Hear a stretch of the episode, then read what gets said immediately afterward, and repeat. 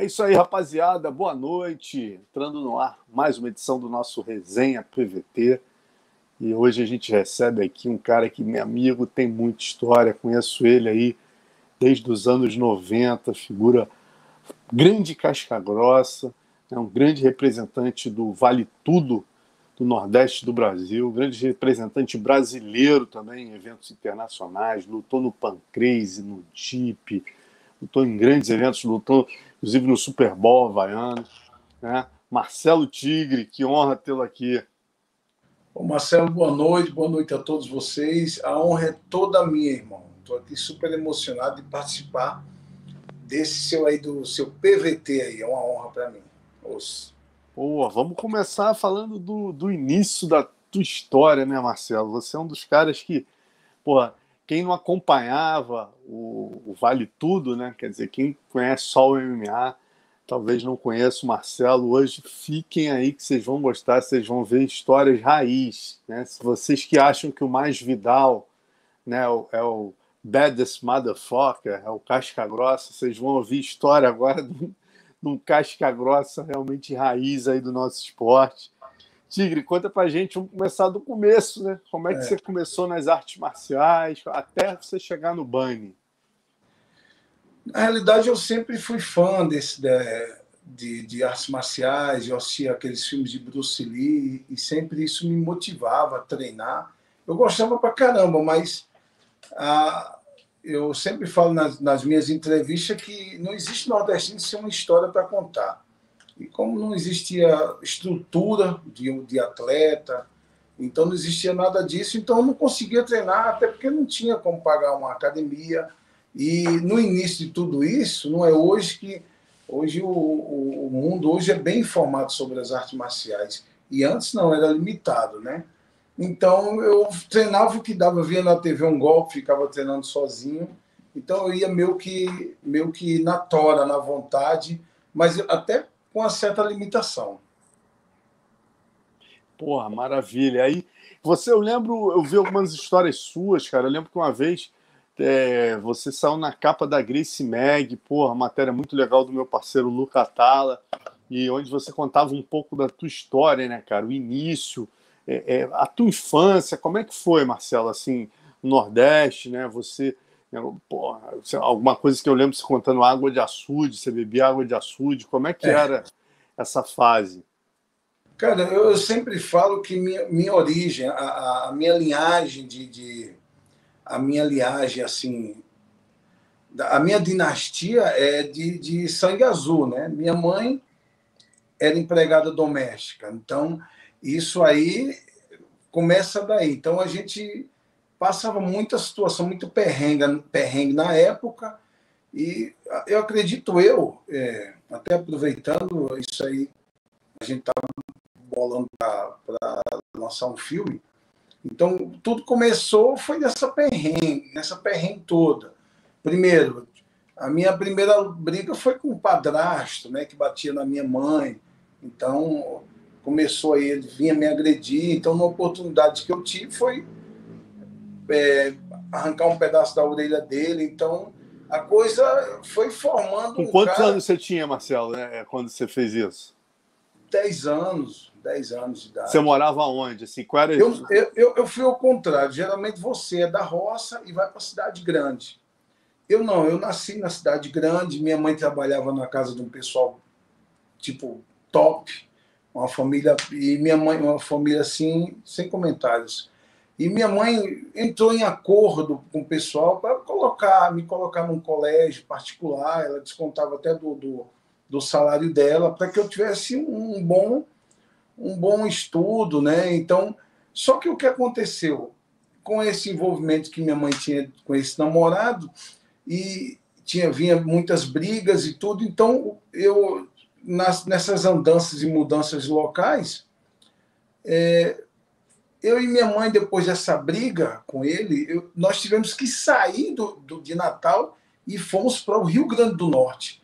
Então, na minha cabeça, até então, era uma pessoa tranquila. Então, imagina assim, eu saí do, de Natal e fui para a roça, assim, literalmente, né? Somente naquela época da seca do Nordeste, Então, é, é, aí realmente foi onde tudo começou a, a se construir, né? A gente fala, as pessoas falam aqui com, com o sofrimento da vida que a gente se fortalece, né? Concordo, mas eu não, não quero isso para ninguém, né? E, e, e, aí, você contando dessa história, né, só para a gente se ter uma noção, quantos anos você tinha quando você teve esse seu problema com o seu padrasto, né, que acabou. É, é, como é que acabou essa história? Você arrancou um pedaço da orelha dele é, e aí ele, ele, parou de agredir sua mãe, se separaram? Como é que terminou essa história? Não, é, é o contrário. É, quando eu fiz, ela que estava batendo nele, eu aproveitei ali o momento e fui na orelha ali arranquei a orelha dele, aquele tumor todo. Quando tumor todo, quando separam, minha mãe já teve que sair correndo comigo e minha irmã, e ele, quando se organizou tudo, já veio atrás da minha mãe para matar todo mundo. É, era assim. Até hoje, se olhar bem, ainda continua sendo assim. Mudou um pouco, claro, mas era assim. Então a gente teve que sumir, teve que sair do Rio Grande, teve que sair de Natal e se esconder no Rio Grande do Norte, na casa do meu avô, para que ninguém nos, nos achasse, que realmente foi a única saída. Só que quando a gente chega na casa do, do meu avô, que meu avô abre a porta, a gente chega à noite, era é uma casinha aqui, 10 quilômetros que tinha uma outra casa. Então, meu avô assustou, porque meu irmão, meu avô estava passando uma miséria fora do comum, só tinha farinha e café. Então, isso aí, eu era criança, então não sentia tanto isso. Mas depois que a gente vai começando a entender como era a vida, aí é que eu vi o sofrimento aí da, do meu avô, da minha mãe da minha família, né? Quantos então, anos foi... você tinha, Tigre? Quanto, é, quantas pessoas moravam lá, né? É, sua família era composta, além de você e da sua mãe, quantas pessoas e quanto tempo você ficou morando nessa situação? Ficamos, eu ficamos pouco tempo. Minha mãe fazia, na emergência, ajudava a construir a SUD, né? um, um programa de governo que tinha na época, que havia a época da, do, da, do bicudo, atacava as lavouras tudo que eu estou falando é bom porque, assim, o nordestino que está aí, quem é nordestino sabe do que eu estou falando, e que passou isso na época. Então, o governo dava milho envenenado para a gente, para que a gente plantasse, para que não, esse, o bicudo não comesse o milho. Então, minha mãe trabalhava nesse plano de, de governo. Eu só acompanhava, era criança, mas a partir daí a gente começou a ir para uma, uma cidadezinha pequena, onde o, o Aragão, né, o Aragão da Grace, Grace Meg, até aproveitando esse cara, eu tenho muito respeito por ele. E, e, o Aragão foi junto comigo, ele acompanhou tudo direitinho. Então, meio que a gente saiu da casa do, do meu avô e fomos para Santo Antônio do Salto da Onça, onde eu, onde eu realmente comecei assim, ver um pouco mais as coisas. É um interior, mas não era um interior que não tinha nada, era um interiorzinho assim, bem, bem melhorado, onde eu fui com minha mãe morar nessa cidade. Caramba, que história, hein, meu irmão? E aí, como é que você conheceu as artes marciais? Então, nisso aí começou. Eu ficava vendo ali um filme ali na. Que antigamente era assim: uma, é uma casa tem uma TV, ficava 10 na porta assistindo. Então, às vezes, a gente via aqueles filmes de Bruce Lee, e eu gostava muito. E, claro, às vezes tinha umas briguinhas assim da, da, da molecada, eu saía brigando e geralmente eu apanhava, viu? Eu não ganhava muito, não, nesse, nesse nesse jogo. Tanto é que eu queria treinar porque eu nunca me dava bem na, nas, nas brigas ali de, de, de, criança, de moleque, né? E foi isso. Aí, é, coincidentemente, às vezes tinha um, tinha um professor lá, eu ia lá, pô, tem como eu treinar? Tem, a mensalidade. Não, não tem, então não tinha como treinar. E às vezes eu até arrumava confusão com, com o próprio cara lá da academia, porque não, eu queria treinar, mas não tinha como, né? A gente estava tentando sobreviver e na, no, no, no, decorrer de, dessa história, minha mãe entrou numa fase um pouco complicada do alcoolismo. Então, aí foi onde realmente eu decidi sair do Rio Grande do Norte e ir atrás do meu pai. Aí sim começa uma história assim bastante direcionada para a luta. E porque o seu pai, o seu pai praticava artes marciais? Não, meu pai é, era delegado, aposentado. Então, quando eu fui para casa do meu pai, eu fui lá, cheguei bem sem meu pai, olha, eu não tenho onde ficar, eu vim aqui para ficar com o senhor.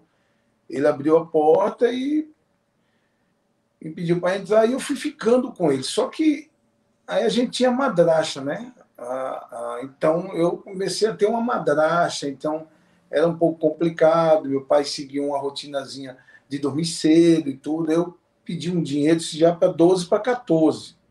Que a partir de 12 anos que eu saí de casa, eu até estou pulando algumas histórias, até para não, não puxar muito até da minha mente, que isso realmente me deixa um pouco assim um pouco desconfortável assim porque realmente me faz é, essa entrevista contigo me faz voltar às origens essa entrevista contigo é, até você postou essa semana passada uma foto com todo um grupo de onde você participava de tudo todo evento você estava ali do lado de histórias que você participou assim em, em todos os momentos né então eu eu vi que ali não estava bom, então foi o que eu fiz. Eu, eu pedi ao meu pai um dinheiro e consegui ficar na academia de alguém lá em Natal, seu Arnaldo, e comecei a fazer só aquela musculação, apesar que eu tinha que mentir, mentir minha idade, porque não podia. Antigamente, uma pessoa com 13, 14 anos não podia fazer musculação, né?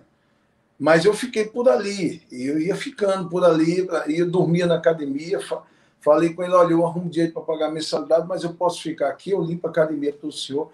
Então, eu fui ficando para o lado do mundo da, da luta em si. E nesse espaço tinha academia de artes marciais. Eu ficava por ali, tentando aprender um pouco, mas nada tão forte, tão, tão acelerado quando eu tive a oportunidade de conhecer meu mestre. E é isso que eu quero que você conte. Como é que você conheceu Bani Cavalcante? Em primeiro lugar, eu conheci o Bano Cavalcante. Eu, eu, com 14 anos, comecei a trabalhar ali, não de garçom, num restaurante ali. Eu ajudava por ali. E eu ia assim, passava aquele cara, na época era um chevette que ele tinha, e todo mundo tinha um certo medo dele e um respeito. Pô, quando ele chegava, meio que se tivesse alguém, todo mundo se afastava. Era uma coisa assim, meio que. E só que é o seguinte, eu ia atender lá a mesa dele, ele ficava brincando comigo. Eu falei, pô, esse cara é folgado. E falava com o dono. Falei, esse cara é muito folgado. E falava, deixa aquele pessoal quieto, não mexe com aquele povo ali, não. Eu falei, não, ele fica brincando assim, eu não entendo. E, mas ficamos aí. E o pessoal ficava falando muitas histórias de luta, de briga dele. E eu, mas ficou por ali. Só que eu comecei a trabalhar com meu amigo, isso eu já vou para 15 anos, aí já conheci uma moça, aí meu, meu pai viu que não tinha condições de ficar com ele lá, então ele me deu um, um barraco. Desse barraco, você sabe como é que é a cabeça do pobre, né? Pobre não quer sofrer sozinho. Então, já arrumei ali um, uma namorada que também é uma maluca e a gente foi ficar junto. Só que veio aí é que piorou a situação. Então, não tinha como é, conviver com isso. Aí eu comecei a trabalhar de segurança. É, a gente fala segurança porque é bonito, né? Mas com 15 anos eu, eu trabalhava de segurança, assim que eu falo, era tipo vigiando ali o banheiro, ficava por ali ver se alguém não tinha, estava quebrando nada, que eu ia chamar lá a, o pessoal e tal, mas eu era um segurança, na, na, minha mente, claro, né? Mas aos poucos eu fui me destacando. Aí foi onde eu conheci o Buda. O Buda, o Jairo, que é o Jabá, que hoje é o meu melhor amigo, sabe? E é meu irmãozão. E começamos a criar um grupo e esse meu, esse Buda, que era o, na época era faixa marrom, era o fenômeno do, do meu mestre, ele, ele era muito famoso na época, e eu ficava só olhando eles lá e tudo. Aí esse Jairo Jabá, que é um grande amigo meu mesmo, de coração, ele falou, eu digo, oh, o que vocês estão fazendo? Não, eu estou treinando jiu-jitsu, e era aquela coisa, ninguém sabia o que era jiu-jitsu. Para ser sincero, não é só as, as mães de antigamente que é, não sabia falar o nome, né? Falava jiu-jitsu, né? E eu também, eu, rapaz, o que é esse negócio de jiu-jitsu? Não estou entendendo nada disso. Mas comecei a me envolver. Aí, uma vez lá na academia, aí fui, comecei a ficar junto com o Buda. E eu ia lá, passava na academia dele, ele foi me apresentou o Bani, Bani Cavalcante. E fiquei por ali, cheguei para ele e falei: eu quero, eu quero lutar, eu não quero treinar, eu quero ver só uma grana. Fala que luta dá dinheiro eu quero lutar. Assim como hoje eu vejo tantos atletas ou pessoas que querem entrar nesse mundo do, do MMA, né, que antes era vale tudo. Então, mas muitas pessoas falam, ô oh, rapaz, você não entra nesse negócio, não, isso aí é, é, é, de coisa de maluco. Isso, é, isso não, não é legal. Eu falei, ó, não é legal é soco no estômago e você não ter nada na barriga e, e você ficar com fome. Então, como eu não tinha aquela tendência de, de, de assaltar, não era da minha índole fazer esse tipo de coisa, eu falei, não, se tiver que brigar para comer, eu vou brigar. E mas paramos ali, ficou aquilo ali, fui umas vezes treinar lá com o Buda, vi o grupo, o grupo era muito grande, o, o bando dominava de um jeito, cara, era assustador, o bando não andava na rua, era uma coisa assim, todo dia na TV, era desafios, eu lá brigo com qualquer um, e aquela coisa muito intensa, e toda, em cada esquina tinha essa história, o pessoal querendo saber o que, que arte marcial era essa. A gente está voltando muito. Eu fico de cara que eu ainda sou novo, mas eu, as histórias que eu tenho é como se eu tivesse já uns 200 anos. Porque foi isso que se viveu no Rio Grande do Norte, lá em Natal. Ninguém sabia o que era o jiu-jitsu.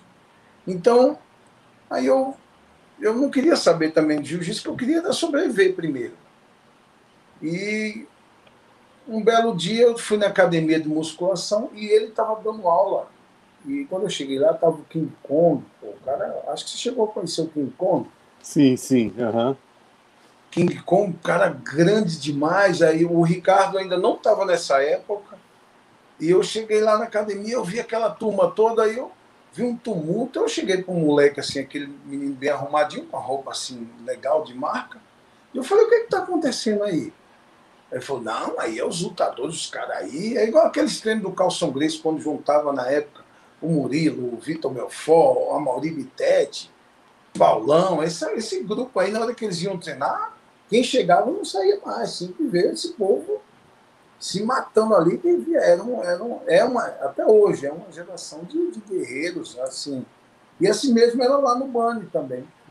Eu falei assim pro menino, eu falei, ó, vem cá, esses caras o quê? Não, são tudo lutador aí, ó, canal, com Ele é mesmo, cara. Eu ligado no menino, esse povo, ficou lá com esse menino. Esse menino tem cara que tem um trocadinho. Aí eu falei para ele, ó, vem cá, me, me é, faz o seguinte, paga meu almoço que eu brigo com qualquer um que está ali dentro. Qualquer um, você escolhe. Ele é mesmo, falei, qualquer um. Aí ele falou, eu pago então. Aí eu fui lá, tinha uma lanchonetezinha, ele pagou o almoço para mim, eu falei, ó, só me deixa é, fazer a digestão e pode lá falar com o professor. Aí tá bom, eu comi, enchi a barriga, e ele foi lá, e, mestre, tem um cara ali tal que briga com qualquer um. Aí o Bani veio falar comigo. Tudo bem, você, você briga com qualquer um? Eu disse, briga, pode, pode colocar qualquer um aí que eu brigo. Aí mandaram. Então tu luta com aquele cara ali, isso luta. Aí entrei, eu e o King Kong. Cara, cara. eu com 14, não, 14 para 15 anos, cara, a primeira que ele bateu, como antigamente, você sabe muito bem, que antigamente os rings da gente eram as cordas é, amarradas nas paredes. Não é hoje que quase toda academia tem uma estrutura bonita, tem octógono, tem isso, aquilo. Então, era amarrado na parede, né? Então, eu começou assim, ó, vai, começa a ir na porrada vocês dois aí. Eu lembro que o King Kong segurou, segurou minha cabeça assim e bateu, né? E da primeira que ele bateu, que esse meu nariz desde esse dia não serve mais para nada, que aí o Buda acabou de quebrar naquele Pentagon combate. Da primeira que ele bateu, aí eu meti a cabeça na parede, comecei a sangrar muito. E o Bunny correu lá, para, para, para, para. E eu jorrava muito, ficava. Nariz é bastante delicado. E, e jorrava muito nas minhas pernas, sangrando muito. E ele pediu para parar. Eu falei, não, não, Parar não. Nós vamos começar agora, mestre. Vamos continuar. Não vamos parar não. Aí ele deixou que aquilo ali adorava testar quem realmente tinha disposição para brigar, né? Aí eu voltei, aí apanhei mais, apanhei, eu já nem conseguia, não, não consegui tocar no, no, King Kong por nenhum momento, somente que era o auge do, do King Kong. Então, Aí o, o Bani parou, vem cá, onde é que você mora? Eu comecei a conversar com ele, ó, eu tô assim, assim, tava precisando comer e tudo, por isso que eu. O menino ficou tão admirado comigo que ainda me deu 10 real ou reais ou cruzado na época, pô, isso aqui vai garantir minha janta. Então o, o, o Bani se sensibilizou muito e viu que eu poderia ir, eu acho que eu, que eu conseguiria. Aí perguntou onde eu morava e tudo. Daí eu comecei a, a, a, aparecer, mas eu não tinha aquele, aquele compromisso de um atleta, né? Então, aí eu sumi um certo tempo, fazendo minha vida ali naquela corrida de sempre. Aí depois eu voltei, apareci por lá, aí ele estava tendo um certo problema com um grupo, porque acho que toda academia tem, tem que passar o creonte, né? Então, tem um grupo do bando que saiu, começando pelo Buda e tudo. Então, começou a ter uma, uma, uma rivalidade muito grande e tudo. Eu, falei, eu, cheguei, eu cheguei nesse tumulto. Eu cheguei nesse tumulto. Aí eu, eu digo, oh, mestre, não, não, vamos cá para cá, vamos me eu vou te ajudar e tal. E eu comecei a ficar na academia. E comecei a ficar ali do lado dele, comecei a cuidar da academia dele, fui participar do campeonato brasileiro, o primeiro campeonato brasileiro. Eu comecei a cuidar da academia dele, comecei a treinar. Foi até é, onde eu conheci o Renzo Grace, que foi dar um seminário lá, no, lá, lá em Natal. Foi a primeira vez que eu conheci o Renzo, né? Acho que é por isso que a gente tem uma boa amizade até hoje, né? Aconteceu umas coisas engraçadas também na nossa época. Então, a partir daí começamos. Aí ele falou, Marcelo, se leve isso a sério que você tem talento. Aí formamos aquela trupe, né? Que seja, era eu, o Ricardão, o Conde, o Bani, e um outro, um que acompanhava a gente, todo esse pessoal dentro do Fusca, dentro do Fusca e, e lutando nas cidades. É isso que o. Pô, tem uma pessoa que está aqui direto com a gente, galera. Obrigado aí, todo mundo participando. 160 pessoas aqui com a gente na live. Vamos curtir, vamos lembrar aí de dar o joinha, se inscrever no canal para receber as notificações. Você curtindo o vídeo viraliza aí também. E, e tem, um, tem uma pessoa aqui que está falando direto dessa já vou dizer o nome dele daqui a pouco. Ele está falando direto dessa história do Fusca, rapaz. Pediu para você contar essa história do Fusca. Então, tá aí, ó. Kleber Santos, conta no dia que o mestre Bani botou você para dirigir o carro. E tem um que está falando aqui do tal do Fusca Preto, que vocês iam de Fusca Preto visitando as academias. Como é que é isso?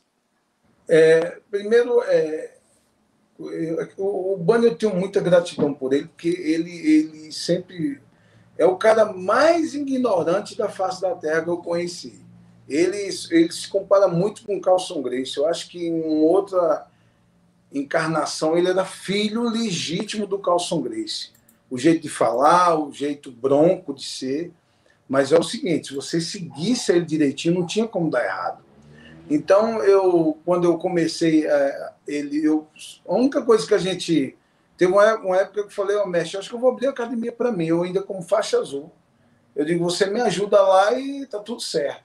Porque eu comecei a fazer umas lutinhas comecei a ganhar uma grana mesmo. Então, a minha primeira grana, levei lá pro meu filho, olha, fica aí, tem esse dinheiro aí, eu vou continuar brigando aí, vou bater no povo e eu trago dinheiro. Então, aí eu, eu inventei, de, eu tinha uma motozinha, então eu inventei de trocar uma moto num Dodge, num carro velho lá, mas eu queria aprender a dirigir. E o, o mestre falou: não, pode deixar que eu te ensino, tá tranquilo, vamos lá, entra aí no carro. Eu achando que ele ia fazer uma coisa bem didática comigo. É, olha, vem cá, vamos assim, faz assim, olha o retrovisor. Ele entra no carro e eu falo assim, agora eu faço o que ele falou, dirige. Eu falei, mas como é que eu vou dirigir? Eu não sei. Dirige, eu ligo o carro e passa mais, vamos embora. Assim, e eu tentando tirar o carro, no lugar de ir para frente, eu ia para trás. Eu não, eu não conseguia. E isso ele juntou a turma toda, todo mundo ficava rindo de mim.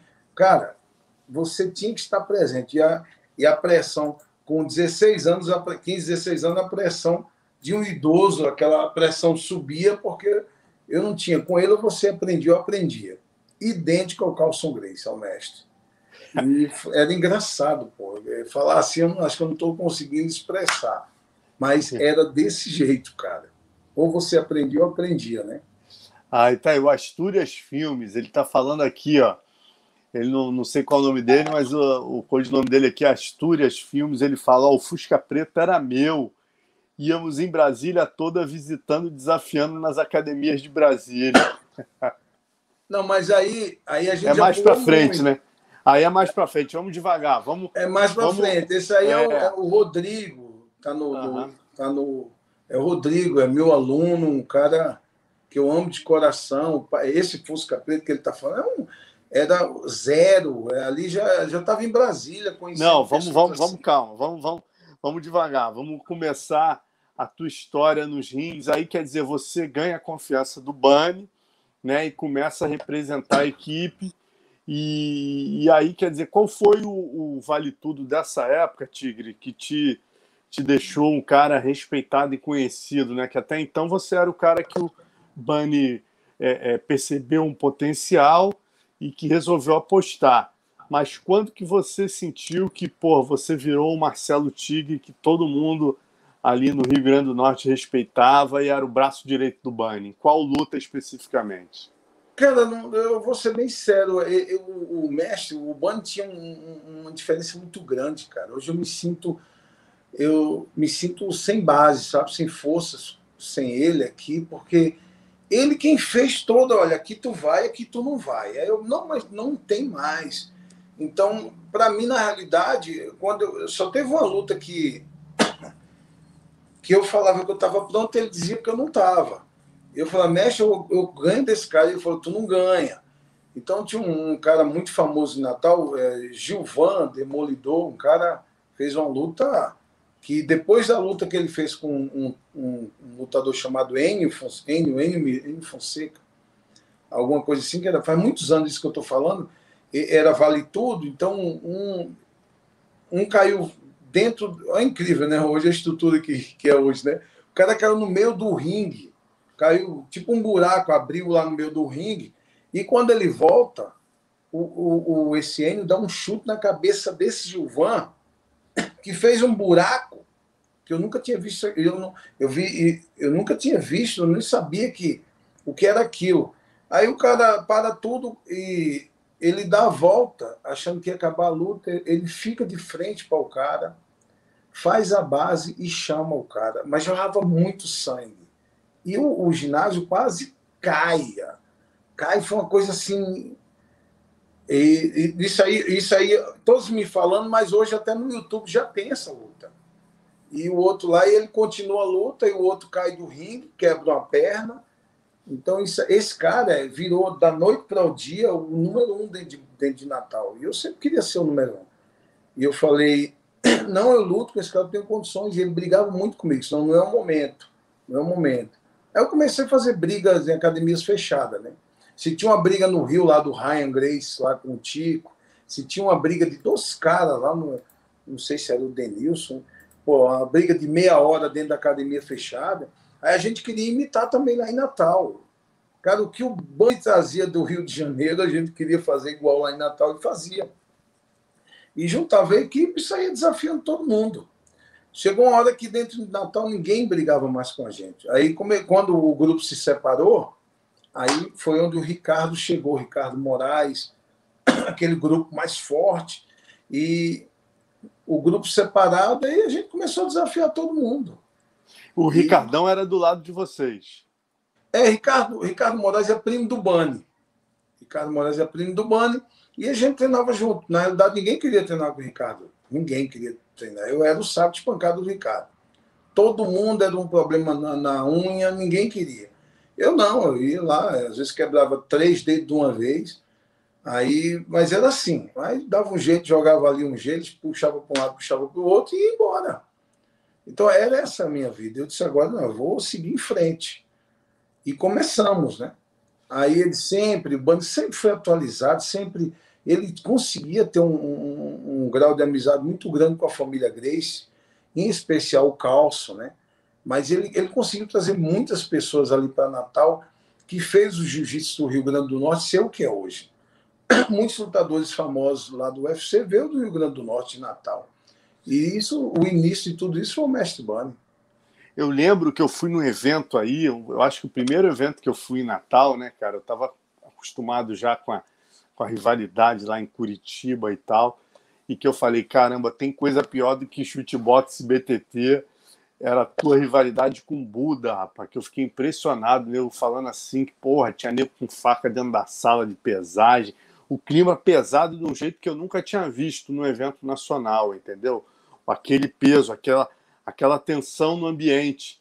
E aí é. depois eu vinha saber que o Buda era um aluno do Bani que saiu e, e, montou a própria equipe. Quer dizer, e a grande rivalidade era por conta disso, né? O melhor aluno do Bani era o Buda, sempre foi, sempre era um cara diferenciado.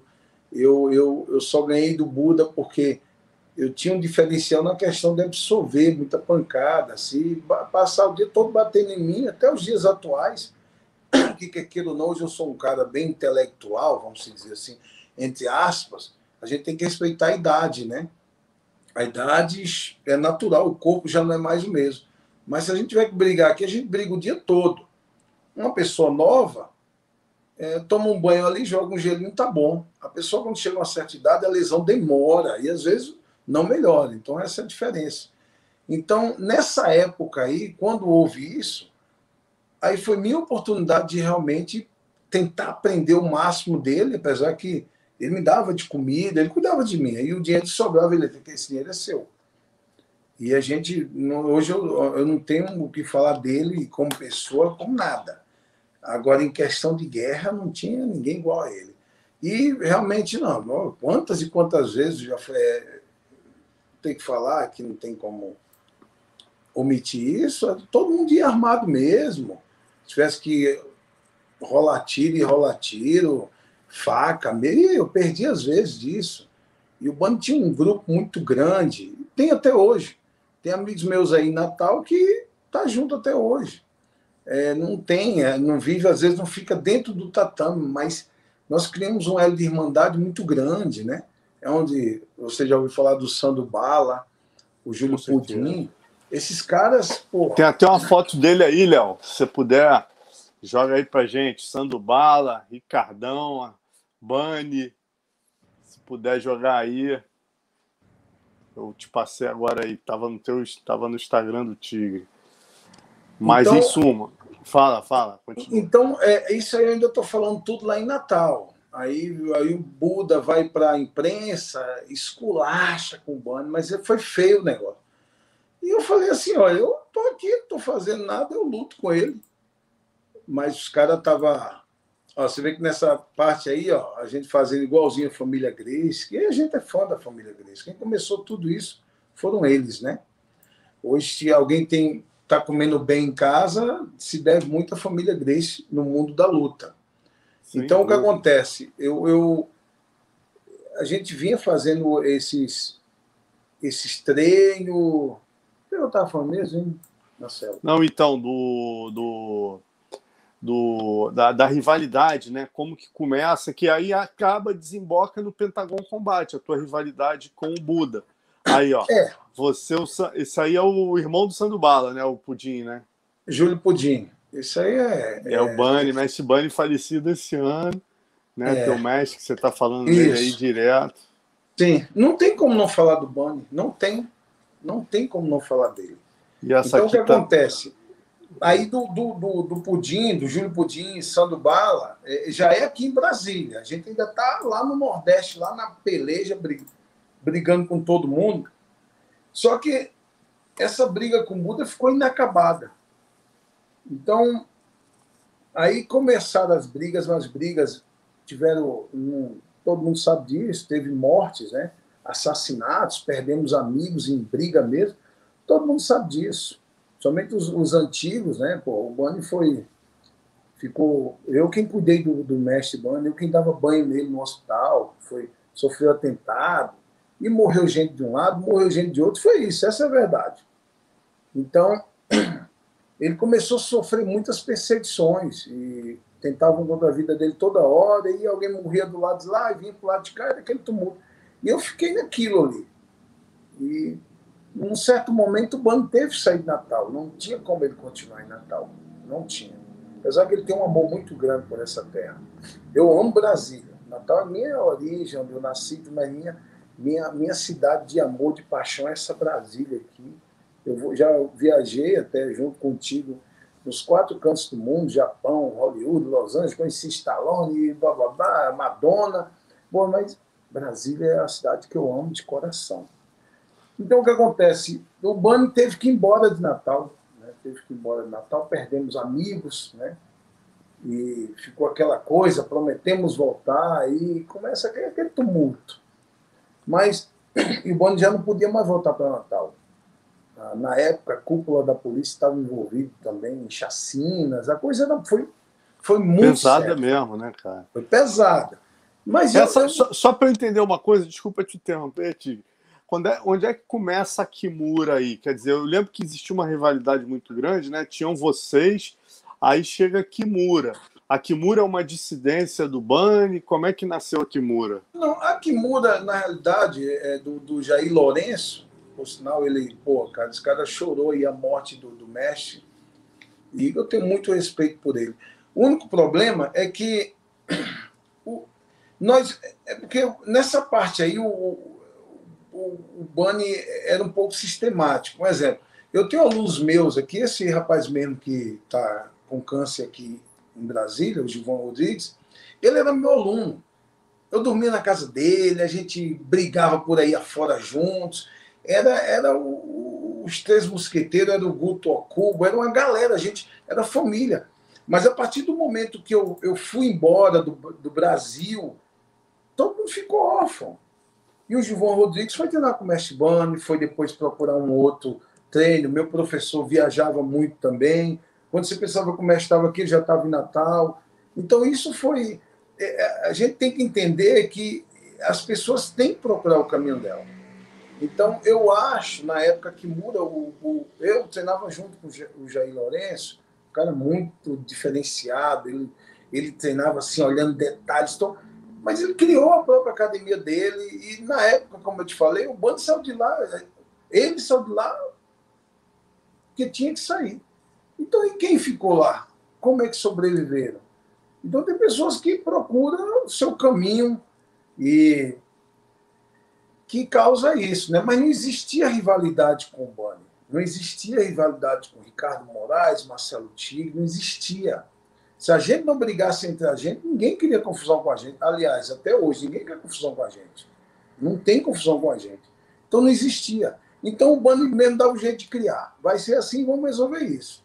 Só que quando se dividiu o grupo, o Buda, que levou um certo grupo, aí sim, aí começamos o treino é, e a, a rivalidade seria entre a gente. Tanto é que aconteceu nesse momento que foi, foi bater no Rio de Janeiro essa rivalidade.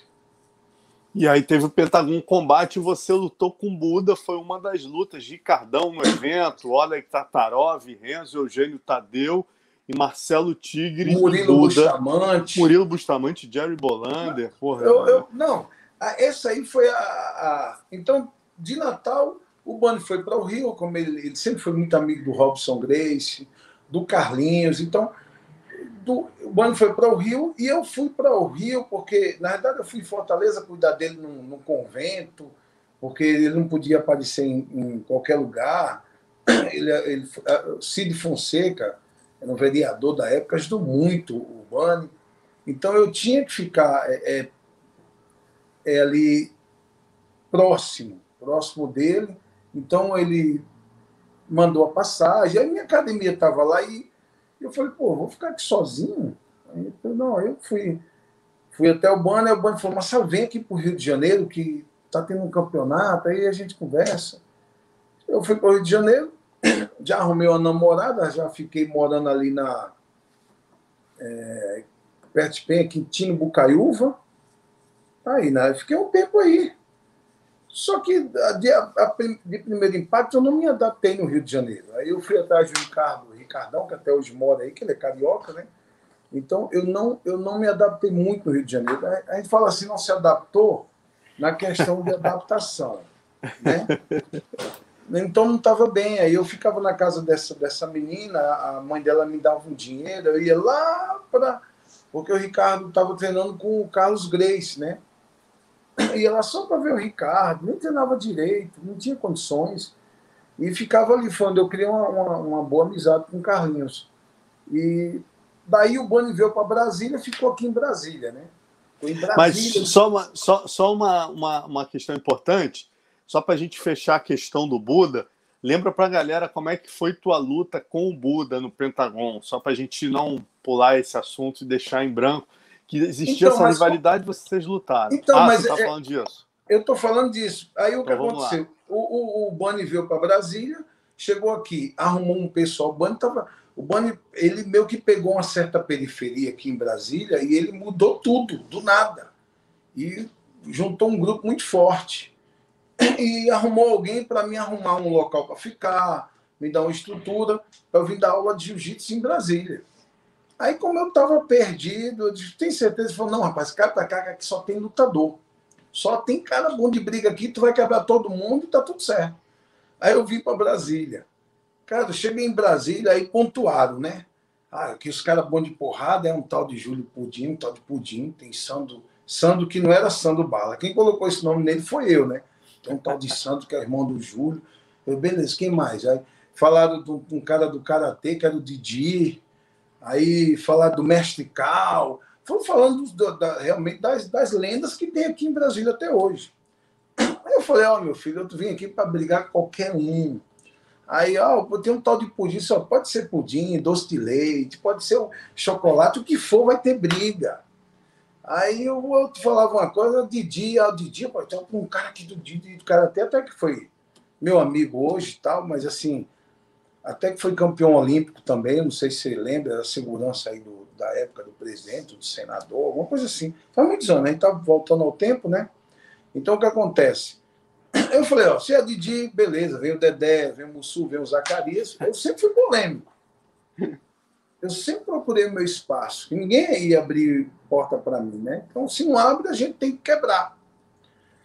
E começou assim, eu aqui, aí eu fui conhecer o, esse Sandro e o, o Pudim. Aí quando eu chego lá, eles trabalhavam de segurança no local, pô, os caras são lenda assim.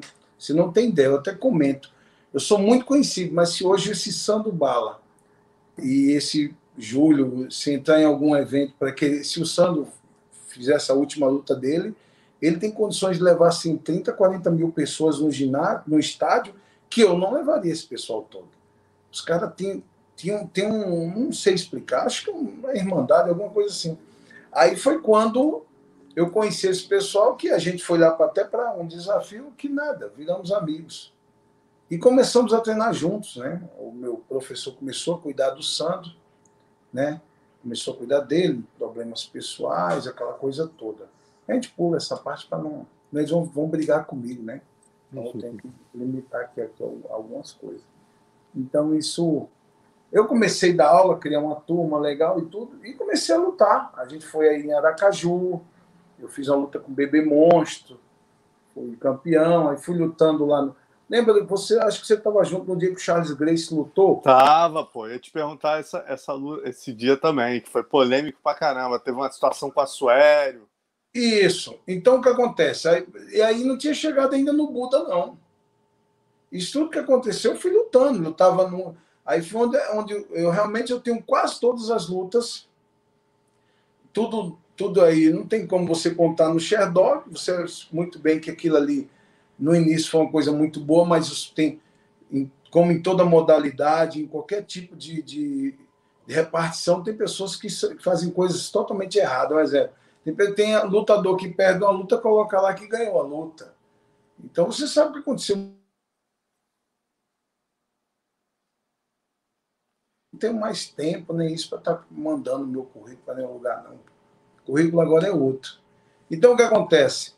Então, eu fui para Bahia, o netinho da banda Beijo, se não me engano, fez um evento lá, e foi todo mundo para lá. O cara, filho do Robson, né? Conheceu, né? Uhum. Então, a briga, na realidade, ó, coincidentemente, a gente estava treinando, acho que é por isso que esse o mestre Robson gosta tanto da gente, o, o Renzo tem um, um amor muito grande por mim, porque nós temos história. Você, talvez nem você saiba disso, que nós estávamos treinando e o, aquele Carvalho, Ricardo Carvalho, sim, invadiu a academia e sabe quem estava junto? O Minotauro estava junto. É mesmo, cara. O Minotauro estava junto. O Minotauro ainda naquela cara dele assim, estava junto, veio para ver, que não era assim, não juntava um grupo para ver. E esse Edson, Edson, acho que é o Edson, né? O, é o que, não é o que lutava muito, que perdeu por. É, o Edson, Edson Carvalho. É o Edson. O Edson chegou já dando um chute no meio da cara do Charles.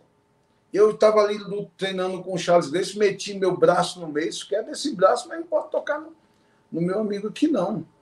Então, isso aí, pô, foi muito intenso. Você vê que o Robson Grace desceu para lá, da briga na TV.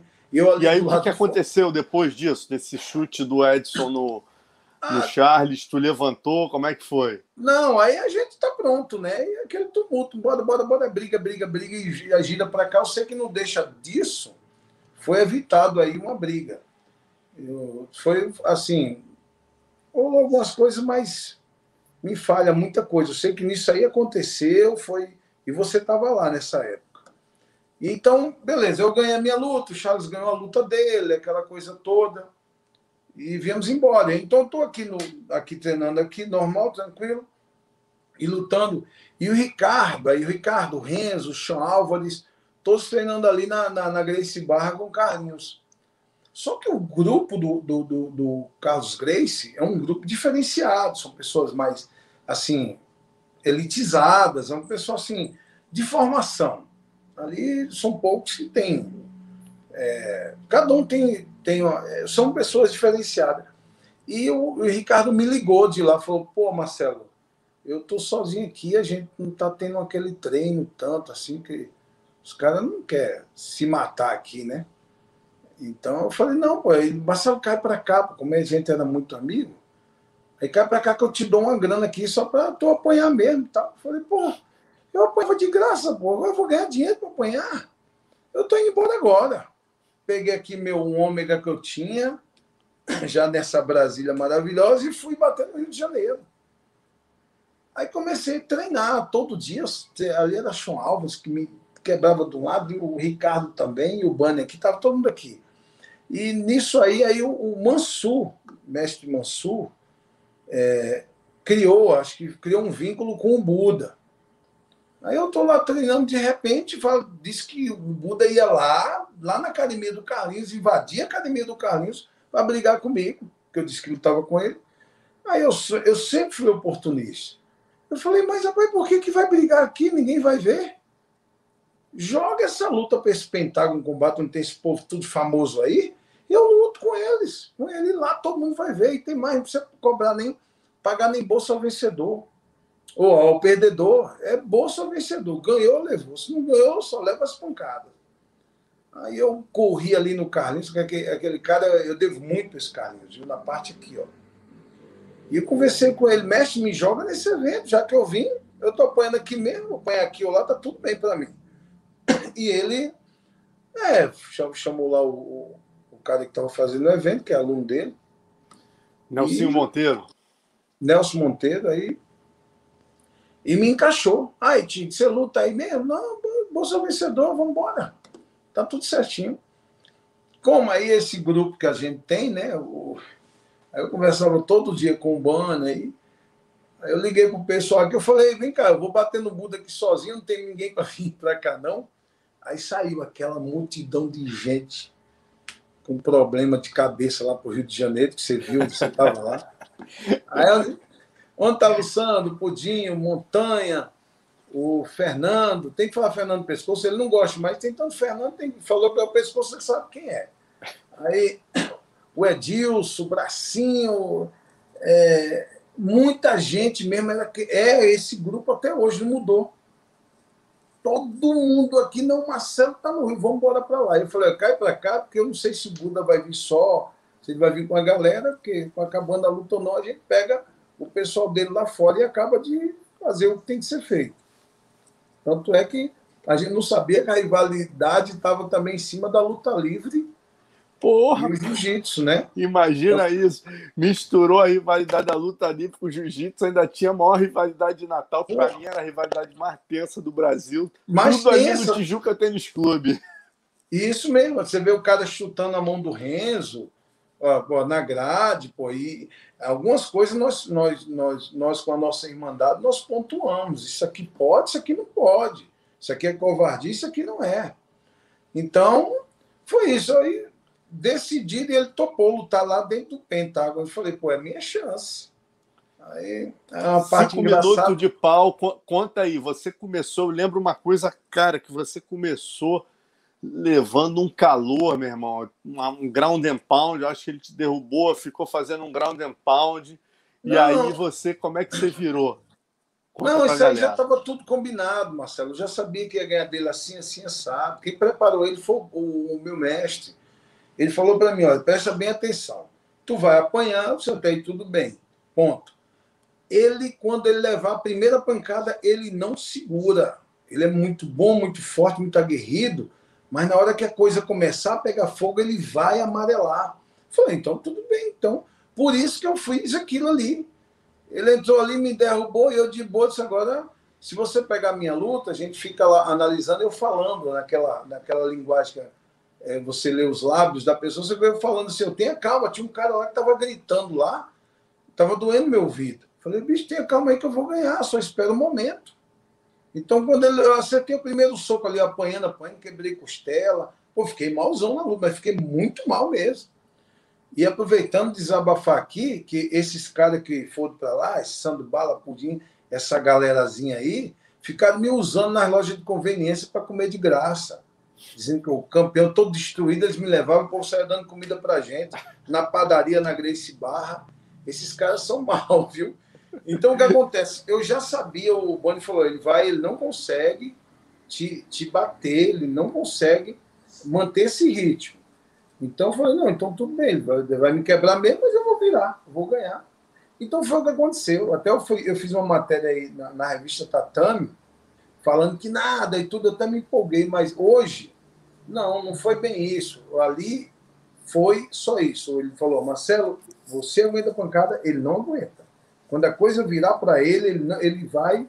Tanto é que eu falo que eu dei uma cotovelada na nuca dele. Na Como é que tu virou mesmo, Tigre? A, a, minha, a memória me falha aqui. Eu lembro você por baixo muito tempo no ground and pound ali, impressionante tua resistência, tua cara sangrando, mas eu não lembro como você virou. Você raspou? Como é que foi?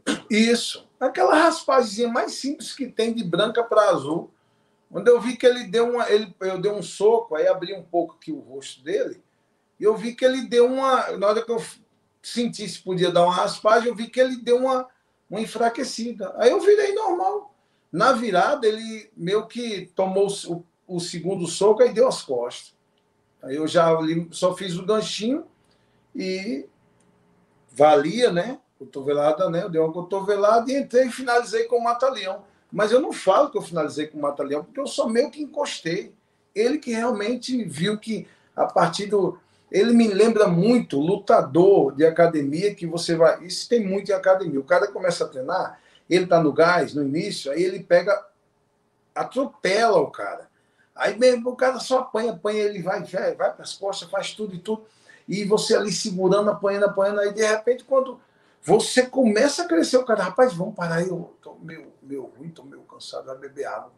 O cara, pô, bicho, o cara pô, passa 15 minutos me dando mocó da minha vida. Na hora que eu vou, como agora que eu tô ficando puto, que agora eu vou começar a encorpar, o cara, vou, mais não cansei. Então foi a mesma coisa. Ele quem me bateu, ele quem me agrediu, ele quem quebrou costela minha, até hoje eu tenho costela quebrada. Ele quem arrumou mais meu nariz, já era quebrado, piorou mais ainda. Mas eu sabia que ele não tinha condições, segundo meu professor, de continuar. E foi o que aconteceu depois de um certo. Agora, Tigre, uma, uma cena também que marca, né? É que quando você levanta assim, você ganhou dele, né? Ele pô, bateu tal, você tá com a cara toda ensangrentada, você passa a mão assim no sangue e lambe. Isso aí cara... foi um clássico teu ali. Até a Grace Mag, o Léo tem uma capa da Grace Mag aí, pode jogar. O Lucas jogou você na capa, né? É, você falando aí, ó. Para mim ganhar, é, para mim ganhar vai ter que me matar, né? E foi, foi depois disso e teve essa clássica sua que você lambia, depois você parece que contou alguma história que você tomava sangue. Como é que foi isso?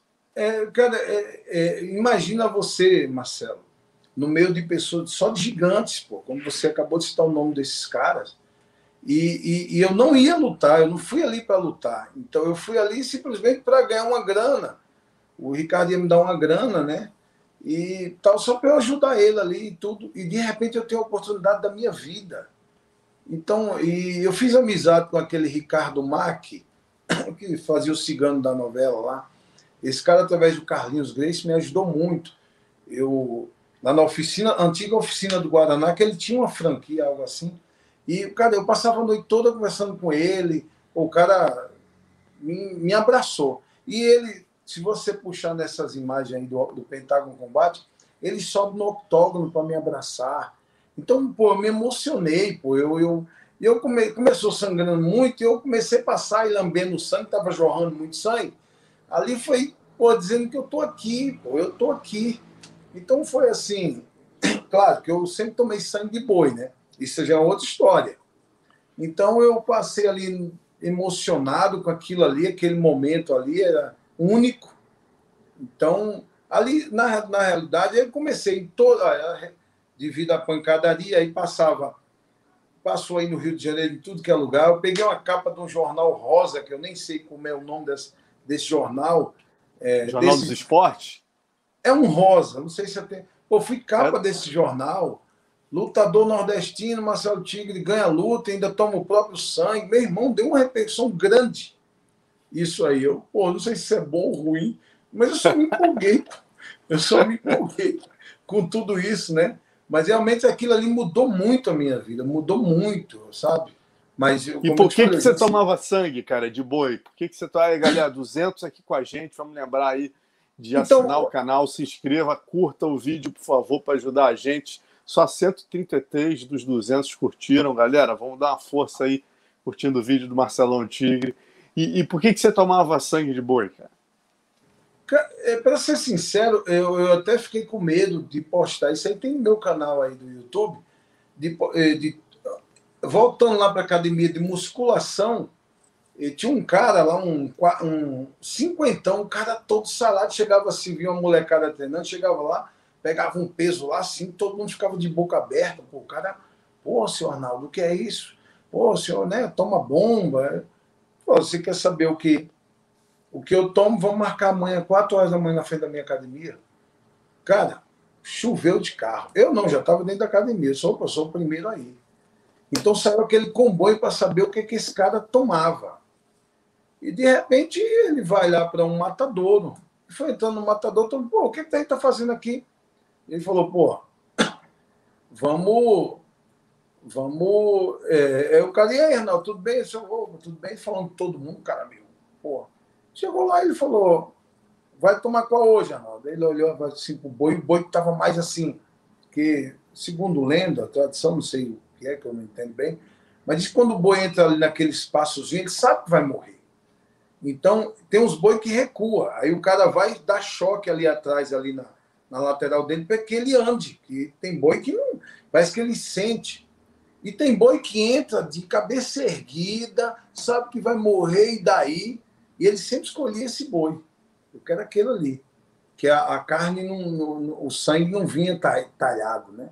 Então, ele chegava, pegava, rasgava a Coca-Cola em cima e, e, e fazia um, um, um, Cortava ela e o cara subia ali o boi, jogava ali a garrafa dentro, enchia e ele tomava como se estivesse tomando suco. Aí quem estava com todo mundo junto, uns começaram a vomitar, outros corriam para um lado, e tudo. Aí eu, eu quero. Então não tinha nada mesmo no estômago. Cara, eu comecei a tomar sangue de boi. Eu também falei, tomei duas vezes, por deu mais de quase três litros de sangue. E eu, pô, esse trem é bom, né? E comecei a seguir esse seu Arnaldo do Matador. Isso começou a me dar uma força muito. Foi quando eu comecei a me adaptar. Ah, pô, era o que eu tinha, era meu suplemento. Entendeu? E no momento me ajudou muito.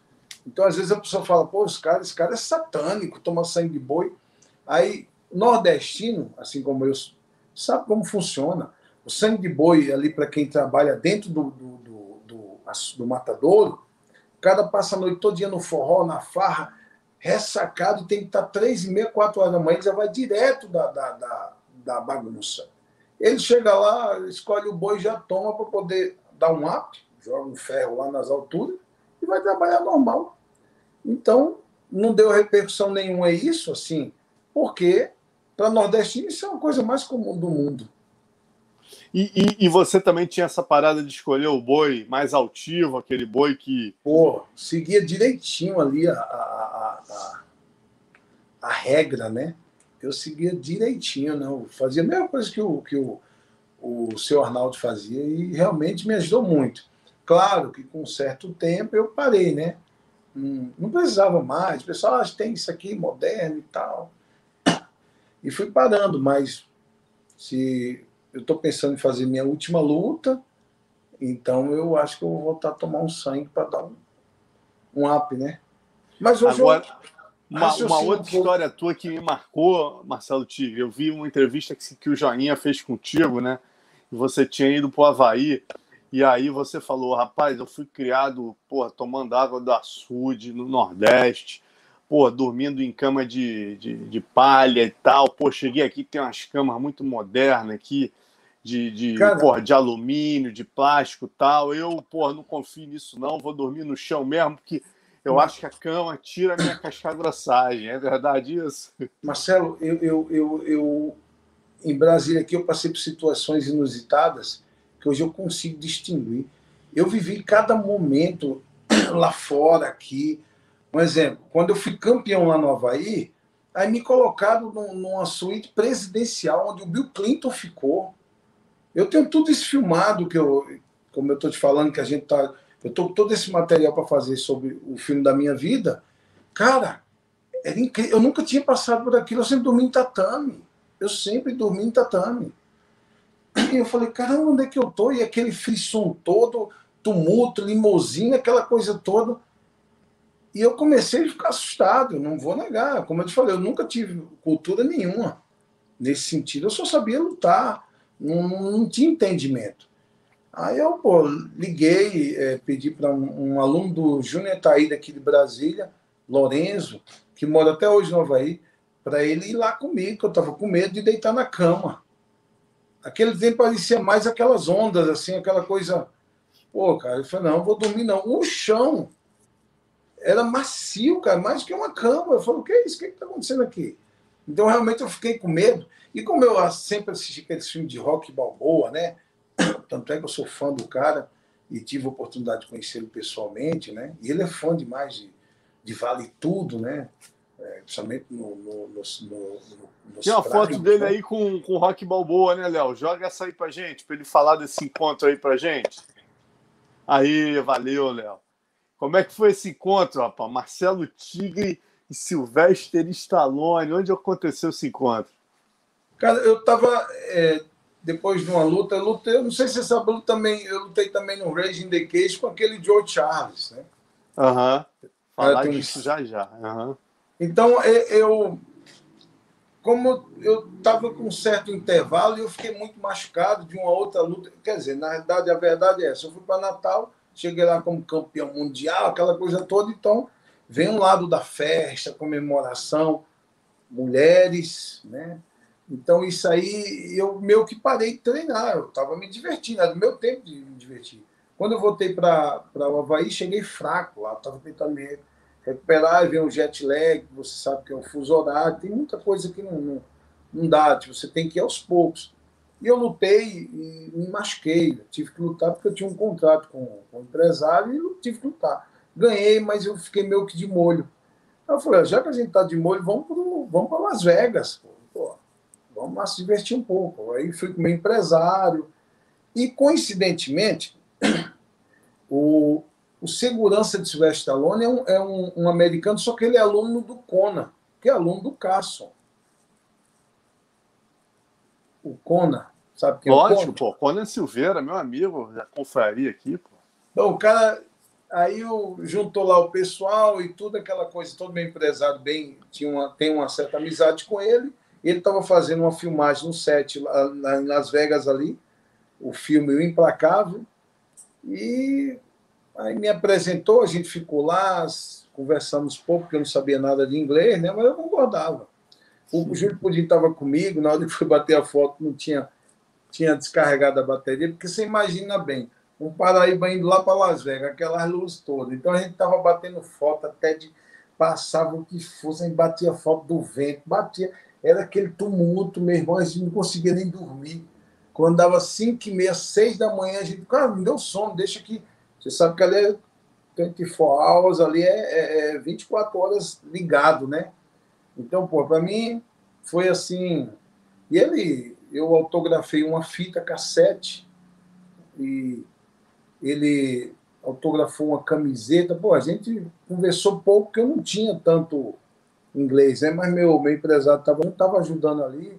Ele pediu para esperar ele, ele terminar ali a filmagem, conversamos um pouco, marcamos de nos encontrar em Beverly Hills. Pô, foi muito bom, foi muito bom. E... Legal, ó.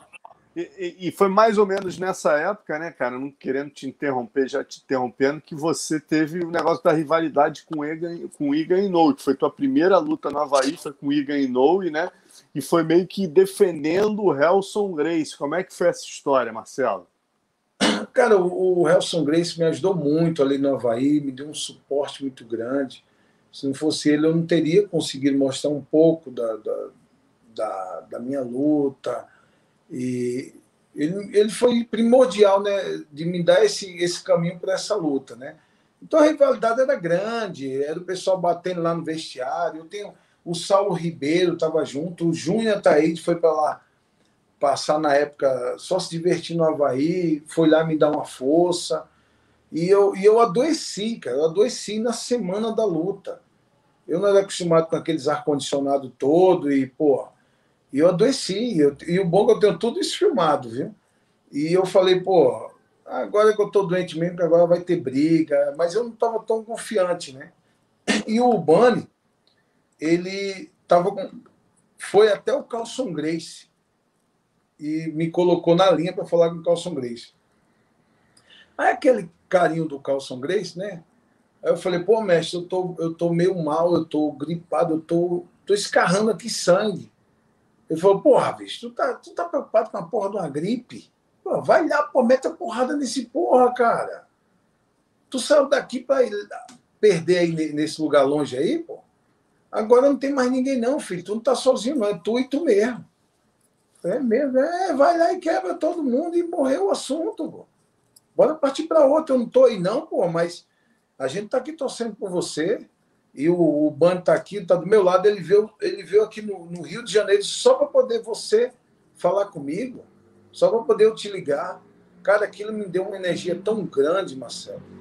O que não tinha como eu perder para ninguém nessa noite. Não tinha, não tinha, não tinha, porque é, o, o psicológico é tudo. Então, eu falei, não, mestre, então eu garanto senhor que, que a vitória é nossa. Mesmo doente, Aí fiquei agasalhado, tentando melhorar, tentando melhorar. Como não existia uma, uma, algo sobre peso, a gente só ia se pesar só para bater foto mesmo.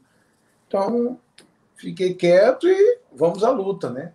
Aí na luta lá dentro, para entrar lá, os havaianos, meu irmão, aqueles caras são malucos. Só que eles não sabem, eles não sabem quem tem a chave dos malucos, né? Eles não, eles não conheciam a gente ainda, né? Ela jogando, jogando copo com cerveja, que você não podia entrar com a lata e jogava é, cerveja em mim, era aquele tumulto, era tumulto mesmo. E eu mandando todo mundo, né? Ó, vocês, vocês vão tudo para poder pariu, eu vou brigar, eu vou quebrar, não tem acordo. Cara, meu irmão, mas era um tumulto mesmo. Passava uns havaianos de 100, 160 quilos. Eu digo, não, isso aí não assusta nós, não. De onde nós vem, isso aí para nós é, é, é, ativa. Dá um gás, dá, é o diferencial. E na luta, antes, a gente explicou, pode isso, ó, eu posso fazer isso? Pode, pode. Tudo, tudo podia. Na hora da luta, que o, o próprio o juiz, se você for lá, for ver treino do Igor o juiz é aluno dos caras. É a mesma coisa que no Brasil colocar um, um aluno meu para ser juiz de uma luta minha. Ou eu ganho ou eu ganho. Só que deu zebra. Eles não estavam esperando. Aí então, o cartaz do evento é esse, né? Esse daí não, esse aí eu lutei, ele lutou. Ah, tá, mas não. Ainda tem um outro que, como eu não era tão conhecido, o cartaz é ele gigante, filho do Havaí, e eu com bem pequenininho ali, Marcelo Tigre, invicto com 36 lutas. Mas bem pequenos, para ver se tem nesse cartaz.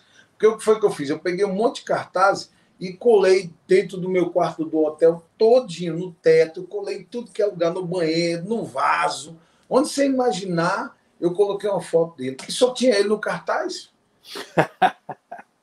Isso está no YouTube. Vocês aproveitam, vão lá, que vocês vão ver no hotel.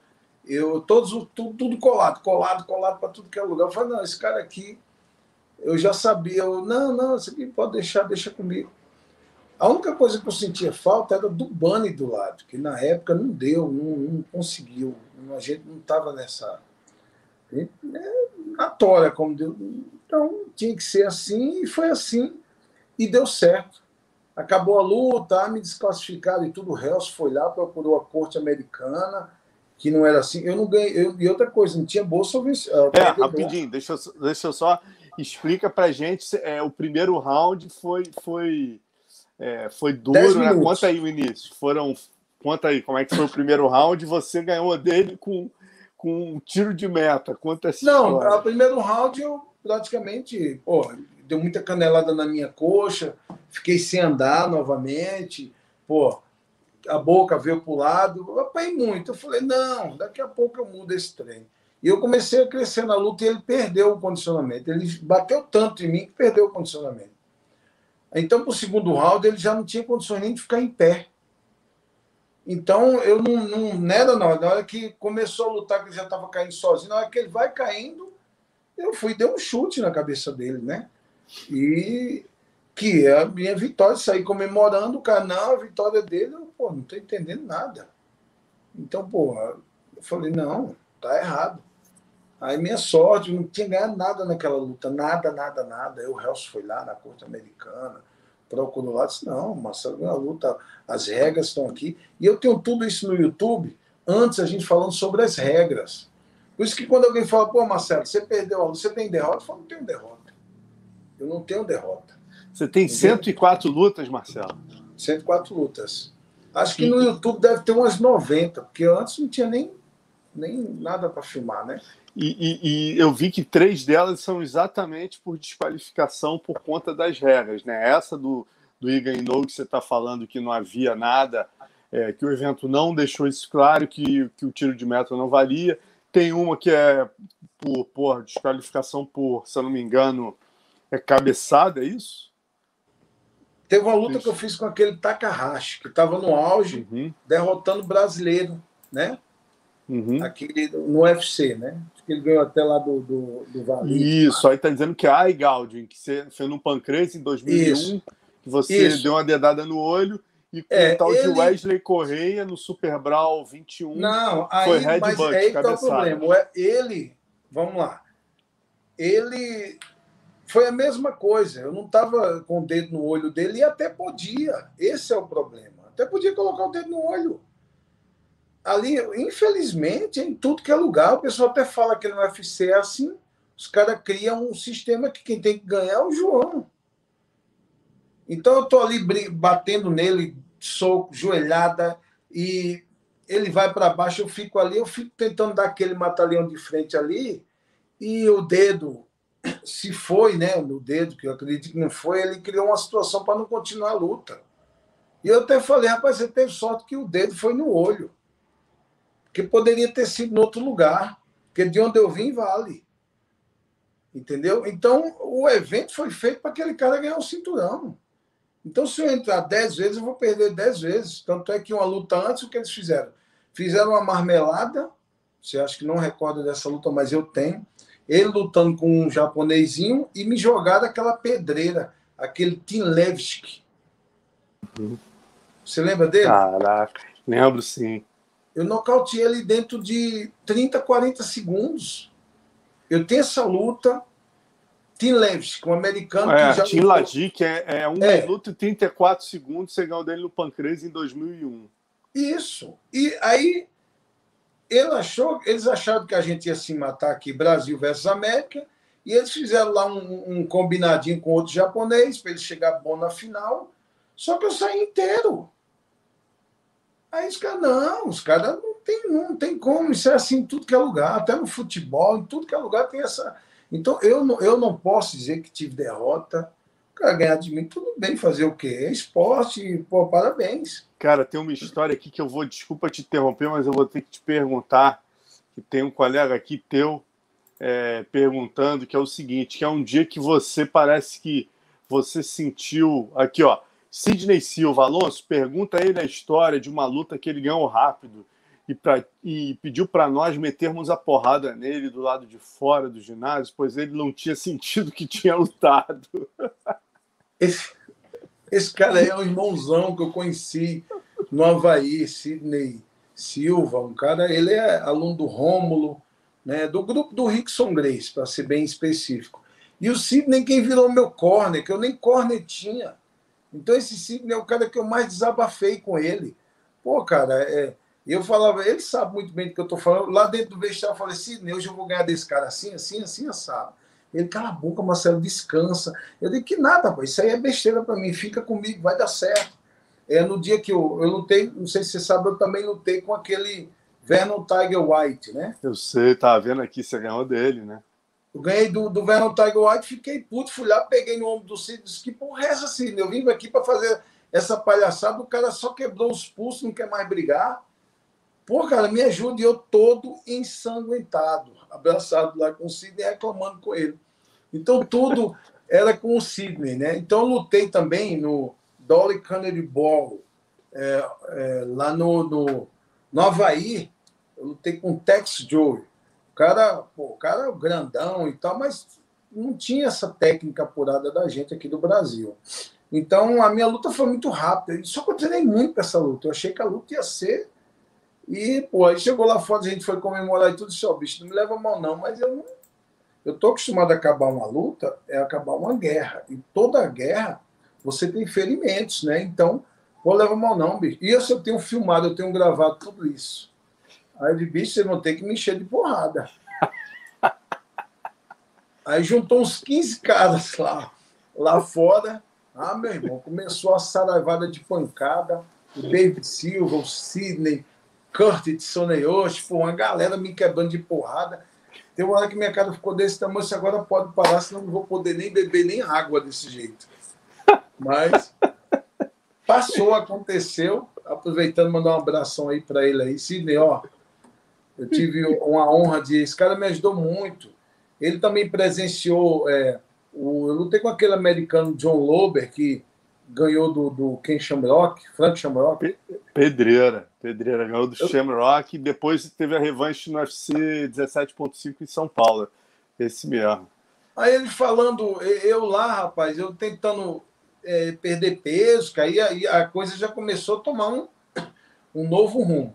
E voltando àquele assunto, quem foi juiz da minha luta nesse evento aí que eu pedi para bater em mim foi o era o, o BJ Penn. Ele quem foi juiz da minha luta. Porra. Essa luta aí foi eu falei, pô, BJ, segura a onda aí, bicho, tu é filho aqui da terra, não vai evitar me desclassificar não. Tanto é nessa luta que eu tô batendo no cara, eu fico olhando para ele, posso bater? Vocês estão me chamando de quebrar regras, mas eu posso bater?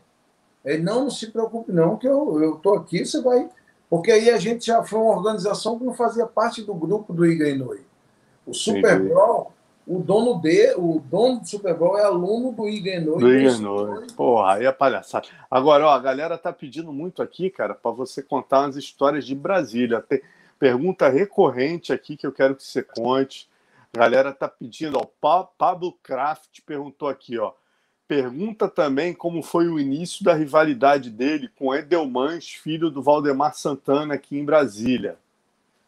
Cara, é, é, quando eu cheguei aqui em Brasília, eu queria lutar com todo mundo. E o quem era um cara assim bastante conhecido, e esse Edelmans, ele ganhou do Rei Zulu. Esse Edelmans, ele é filho do Valdemar Santana.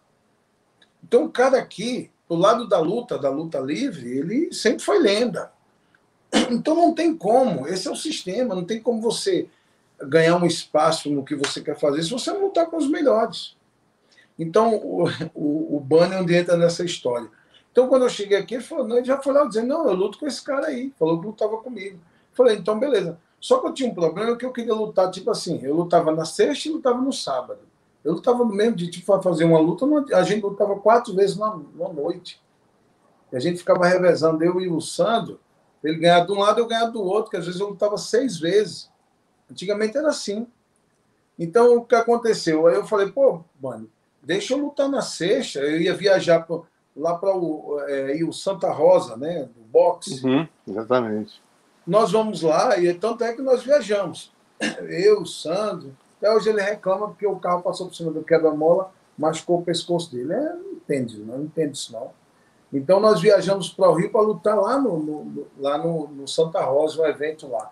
Quando a gente chega no evento, não teve o evento. Então nós voltamos. E o Bando não queria que eu fizesse essas duas lutas, assim, uma em cima da outra. Então eu falei, pô, Bando, já que eu não vou lutar, liga para esse cara aí, esse, esse Adelmões aí, já encaixa aí para fazer a luta. Eu e ele, a gente briga. Aí, beleza, vamos jogar uma grana. Aí ele liga para o Adelmões e o Adelmões fala, ainda bem que você me ligou. Porque eu já estava fazendo aqui uns cartazes dizendo que esse seu aluno aí estava é, é, fugido, e fazer aquela rivalidade, né? Aí o Bando, quando falou isso, não, pai, vamos logo na casa dele, ah, vamos, vamos resolver isso aí, vamos na academia dele. A gente briga hoje. Aí eu fui na academia dele. Eu fui na academia dele, na academia onde ele acho que dava aula, ele estava lá, sei que ele chegou lá só, vamos lá, vamos brigar agora eu e você. E ele, não, não vamos brigar, não seu dia está contado. Eu falei, que dia, filho? Vamos brigar agora. Deixa de ficar conversando besteira. Não, vamos brigar no público e tal, aquela coisa toda. Falei, ah, tu não quer brigar, não. Eu fui embora. E eu comecei a ficar recebendo ameaças, pessoal dizendo que ia invadir a academia. Aí onde esse Rodrigo do Fusca estava lá no dia. No dia ele estava lá comigo. E eu cheguei na academia e o pessoal me ligando, não, então um povo fica me ligando aí. Eu tinha comprado um celular, que eu tinha um celular na época era um Motorola desse tamanho, mas eu ninguém tinha celular, eu tinha. Eu já estava fazendo uma granazinha por aqui e ninguém tinha, foi nessa época mesmo. E eu dava aula aqui num local um pouco distante do banho. E estava esse Rodrigo aí do Fusca e vários outros alunos. E nesse dia eu fui para a academia, eu não estava bem da, da barriga, eu tinha comido, eu lembro detalhes disso aí, tinha comido uma banana, não estava bem.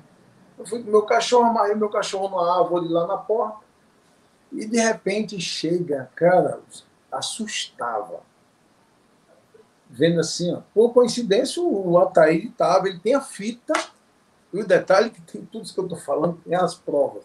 Ele tem a fita, fizeram é, a fita, gravaram. Aí o cara chegou lá, e tinha uns policiais na minha porta, quem saber para treinar e tal, pegando informação. Aí vinha aquele monte de carro parando assim. Ó. E eu como eu já estava recebendo a ameaça no telefone, que eu vou aí invadir a sua academia, eu falei, pode vir, filho. Se quer um endereço, eu mando para você. Não tem, é, isso é o que eu sei fazer. Aí quando ele chega assim, ele veio apertar a minha mão. Eu falei, por que você está apertando minha mão? Você veio aqui para brigar, só que você está vendo um policial, está com, tá com medo? Não, não, não. Aí o que é está vendo? Eu falei, não, não, vocês são policiais, vocês vão embora. E nós vamos brigar agora. Ele é, aí ele cresceu, viu que não de não brigar agora, não tem negócio de polícia aqui não. Aí o Rodrigo, esse Rodrigo, mestre, o que, tá. Porque ele era moleque na época. Eu falei, para de, de, de, ficar aí com medo, me empresta teu short. Aí eu tirei minha roupa, porque eu não estava com calça de kimono, ele me emprestou o short dele. Aí o cara já pegou a câmera, aquele tudo, era muita gente. Aí perguntou assim: quais são as regras? Eu falei: a regra é não obedecer regra nenhuma. Nós vamos brigar aqui até a morte, eu e ele. Ah, meu amigo, aí começou a porradaria, eu e ele.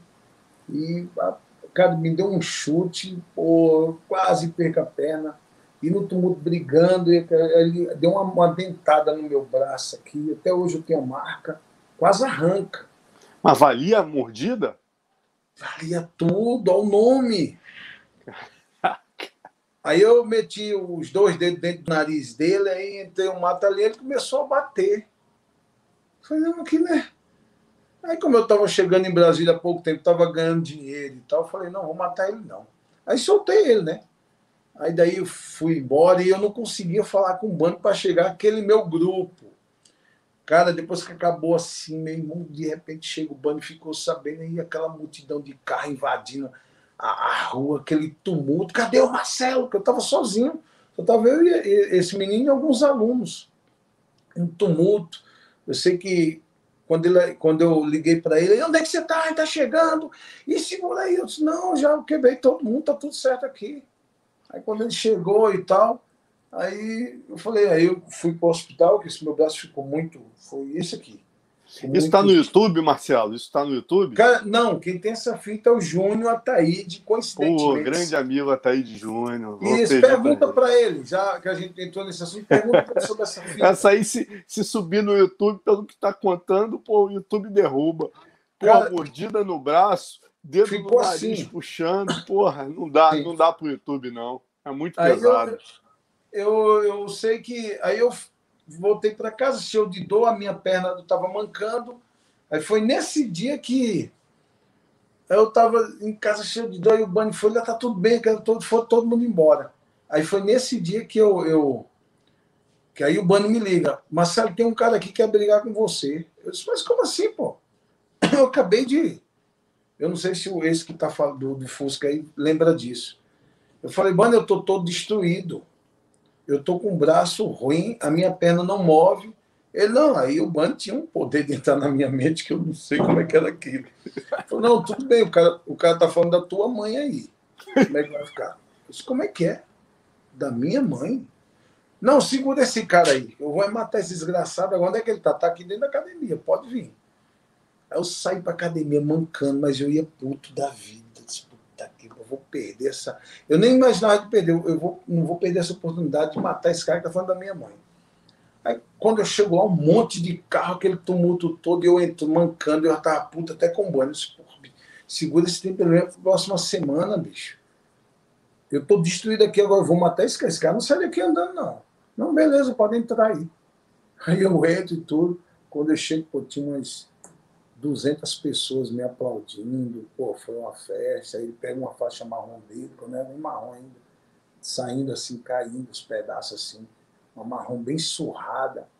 Falou, você, eu, a gente chamou, eu sabia que você não ia ficar com medo, mesmo você não tem condições de lutar com ninguém do seu estado, então eu queria te honrar aqui com minha faixa marrom, a minha faixa marrom, que eu usei tanto tempo, agora ela é sua cara, ali aí, aí tirou o peso, aí foi uma, foi, foi assim, para nós lutadores, foi assim. Aí pronto, aí ficamos aí, foi assim, muito. Imagina, aí, tua, imagina a tua emoção nesse dia, hein? deve ter sido um dos dias mais emocionantes da tua carreira. Da minha né? vida, isso aí foi um das assim que marcou. Aí depois disso aí ficou isso aí, né? Aí ele, o cara lá com medo, achando que a gente ia procurar a polícia, que foi invasão, né? Queira ou não, tem a lei. Agora, deixa eu, deixa eu te lembrar, desculpa te interromper, que essa história é muito importante, eu não posso esquecer. Eu tive aí em Brasília, inclusive uma vez, porra, eu, Carson, Bunny, saímos no mesmo carro. É, porra, foi muito engraçado, foi nesse evento. Foi um evento que o Rafael Carino e o Carlão iam lutar, né? E aí foi dado um calote, cara o cara vendeu os ingressos e isso foi o dia que eu mais fiquei impressionado com a tua moral em Brasília. Porque venderam os ingressos, mas os lutadores chegaram a decidir que não, não lutariam, tanto o Carino quanto o, o Carlão, porque eles já sabiam que iam receber um calote, né? E o público já estava lotando o negócio. E a, e a polícia, né? A polícia especial chegou com um cachorro tal. E eu fiquei impressionado que tu chegou no meio ali da polícia, cara. Você passava no meio dos policiais, tu dava mais ordem para os policiais do que, os, do que o comandante ali da polícia. Eu falei, porra, de onde vem tanta moral, Marcelo? Conta essa história aí, que esse dia foi foi histórico e foi uma triste, foi um triste episódio para o MMA é. e para o Vale Tudo brasileiro, né? Isso mesmo. Na realidade, o Marcelo, o, o, a gente, o Bani conseguia acionar a mente, a minha mente. Né? Então, esse organizador do evento, um cabelo, cabelo grande, ele foi até o evento da luta do Kevin Randleman com o Ebenezer Braga. Uhum. Cada, é, eu esqueci, não sei o nome dele. Ele é, Valdir fazendo... Pimenta, é o Valdir Pimenta, não, né? Não, era o que ficava. O Valdir Pimenta só chegava, ele que era o organizador, mas tinha um cara que ficava cuidando de tudo. Tá. Uhum. Então, é, esse cara chegou lá fazendo uma entrevista aqui para entrevista local, né? Do evento, vai ter o um evento amanhã à noite com grande estrela, o Carlão Barreto, o Rafael Carinho tinha ganhado até o UFC, Carlão Barreto tinha feito aquela luta histórica, histórica. Aquilo não é uma luta, aquilo ali quando eu não, quando eu tô querendo me motivar, eu tenho que assistir a luta do Carlão. Aquilo ali é fora do normal, né? Ali foi, ficou para a história. Ali foi como o Carlson lavou tudo, né? Honrou demais é, lutando com esses caras que até hoje, falar de lutadores, você tem que lembrar do Coleman, do Kevin Vanderman, de, de outros malucos que vieram, Marquete, todos que vieram para cá, né? Então o que acontece? Na hora da entrevista, aqui todo mundo aqui tem uma conexão, todo mundo aqui. Aqui a gente tem conexão com a polícia, a gente tem conexão com o vizinho, aqui a gente comanda tudo. Aí o cara foi mandou para mim que na hora da entrevista falou: Pois vem cá, tem um lutador aqui que é aguerrido, um cara que todo mundo tem um respeito por ele. O Marcelo Tigre, por que, que você não colocou ele para lutar no evento? Porque já foi o banco que pediu para ele fazer essa pergunta. Aí o cara foi e falou: Não, é porque eu não. Eu não é... A gente convidou, mas ele não quis, não aceitou. Cara, para que, que ele falou isso? Para quê? Como é que o cara que vive de luta vive na, viver na correria, da, atrás de grana para sobreviver, não vai desistir de lutar em algum evento?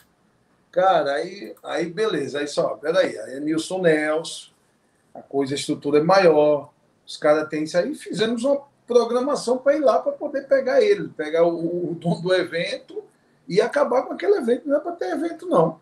Eu não vou lutar porque eu tenho que lutar, eu sou aqui filho da terra, aqui de Brasília, blá, blá, blá, eu tenho que lutar. Então, aí eu até aproveitando, quero mandar um abraço aí para o mestre Cal. Aí ele falou: não, vamos unir forças.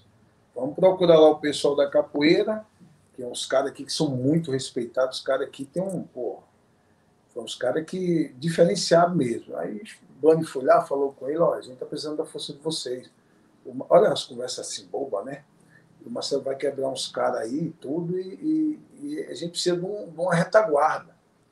Pô, prontamente o cara falou: não, pode contar comigo, vamos embora. E juntamos aquela multidão de gente, fizemos uma. Pegamos, fizemos uma caia, né? Fomos direto no hotel. Eu já peguei o cara, colocamos dentro do carro e levamos para lá. Não vai ter mais evento aqui, não. Aí começou o tumulto lá dentro. Chamaram a polícia, acho que toda a polícia de Brasília foi para esse evento, aquele monte de cachorro. E o Carlson Grace estava lá. E era um tumulto, e era aquele. Era uma cachorrada. Só que ali no pessoal da polícia tem muitos lutadores da gente, é aluno. O pessoal tem um maior respeito por nós. Sabe? É um, tem. Então a gente. O pessoal dava uma de doido. Deixa comigo que aqui vai ser assim, assim, assado.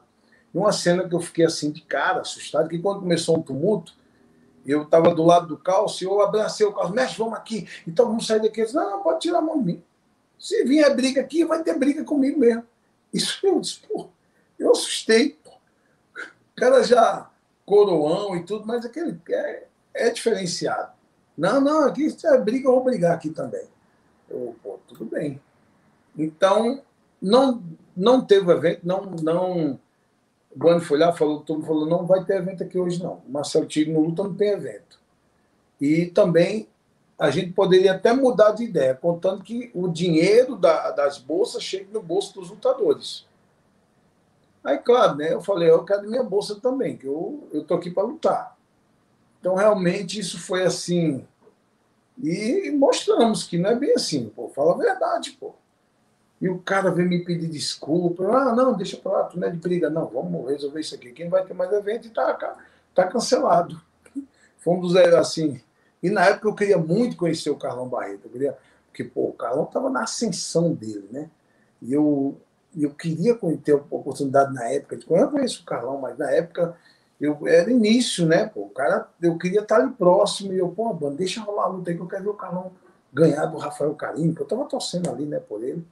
Então, enfim, não teve evento. A bom deixou ter evento. Agora, uma outra aqui que o Sidney tá lembrando, falou, cara, manda ele contar a história dos samoanos gigantes querendo sair na porrada o Marcelo acordava, calçava a luva, sem atadura metia porrada. Depois de um tempo, pararam de ir. Lá no Havaí eu ganhei muita grana. Eu ganhei muita grana, Marcelo. Até o banner era contra mim sobre isso, mas, pô, eu disse, não, meu irmão, não tem problema não. Eu, eu tava, meu empresário era da noite, um cara de businessman assim. Então, o que acontecia? Eu estava dormindo, eu dormia dentro da academia. E dava uma da manhã, ele me ligava, quer ganhar uma grana? Falei, Quero. Não, eu, eu te dou, era assim, sem exagero, te dou 50 mil dólares pra, só para tu sair da porrada aqui com, com os samuanos. Eu, não, com um cara aqui e tal. Não. 50? Então vamos embora, pode vir. Ah, meu amigo, aí era só de porrada em pé, né? Não era. Samuano, aqueles havaianos gigantes, tipo o Mark Hunt chegando. Sim, sim, daquele estilo. Só que o Mark Hunter ele, ele ainda era menor, porque os caras tinham uns bração. E o Mark Hunter não, o Mark Hunter é um lutador, assim, não tinha aquela, aquela carcaça, mas o corpo era a mesma coisa. E eu ficava lá, metia a luva, o cara doidão mesmo, e começava a briga. Aí às vezes eu falei, não, vou ver se esse, esse aumenta para 100 mil. Aí o que, que eu fazia? Deixava o cara me bater e para, para, para, cair em cima do meu empresário, sempre na maldade, pô. Eu, pô, mas esse cara é muito forte, tu não aumenta o dinheiro, não. Ele, aumenta, eu te dou 100, mas mata esse cara. Eu, tá, agora sim. Aí ia lá, porra. Mas não vou negar, por isso que esse meu nariz não serve mais para nada. Destruía mesmo, ganhava a luta e a gente ia comemorar. Aí o bando, tu é doido, pega aqui um dinheirinho, filho. Vamos dividir esse dinheiro aqui, deixa choradeira. Então, era toda hora. E o Sidney, às vezes, estava. Esse cara aí, quem foi o meu técnico dentro do Havaí foi esse cara aí. Eu Agora, sei, Marcelão, muita história. Se eu, se eu te pedir para lembrar também o Jungle, cara, que você participou dos eventos mais loucos que eu já cobri na minha vida, que foi o Jungle 1, né? O Léo tem aí várias fotos aí dos bastidores, a gente chegando lá, olha aí, você no, na, na balsa, olha aí, ó, Leandro de Campo, Minotouro, Paulão Filho, você na frente, como sempre ali, ó. Aí tem outras, tem o Minotauro ali também, Ricardão, Bunny ali atrás, ó o Bunny ali sentado é. ali. Aí vai passando, Léo, tem mais umas aí, ó. Isso aí é o time inteiro que lutou. Inoque, Valide, mas o time inteiro que lutou. Você, como sempre, ali na meiuca, você e o Tigre. Aí Eu tem o tumulto, né? Tem outras também, ó. Quer ver? Vai passando aí, por favor. Aí é no avião, ó. Ebenezer, Ciborgue, o, o, o, o Sácara, né? Dário Amorim, só as feras ah, braba ali, Ricardão Arnaldo ali. Pitbull. Porra, esse que está na frente aí, está em Portugal agora. Olha cara, isso. Eu, eu não e você lutou com esse cara aí, você entrou nesse card por mérito próprio. Você já passava a ter um nome, né? E o Valide foi e te colocou nesse card aí com, com um gringo, né? Foi. E virou um amigo, virou um irmão esse, esse africano. É sabe? mesmo, cara? É, eu tive, eu tive sorte nessa luta, porque. Olha aí. O, esse cara ele era muito limitado ao chão. Era muito resistente, só tinha um boxe. Então eu falei, eu já sabia que quando eu levasse ali para o chão ia ser fácil de dominar, né? Quando eu tive a oportunidade de conhecer o, o, o, o Paulão Filho, né? Paulo Filho, esse cara é uma, um cara é, um, é uma lenda viva, um cara tem um carisma fora do normal. Claro que ele tem perturbado, né? Ele, a gente lutou junto lá no Japão, né? Ele ganhou do cara assim, parecia até que não tinha nem lutado. Eu tive que levar umas 30 joelhadas na boca do estômago.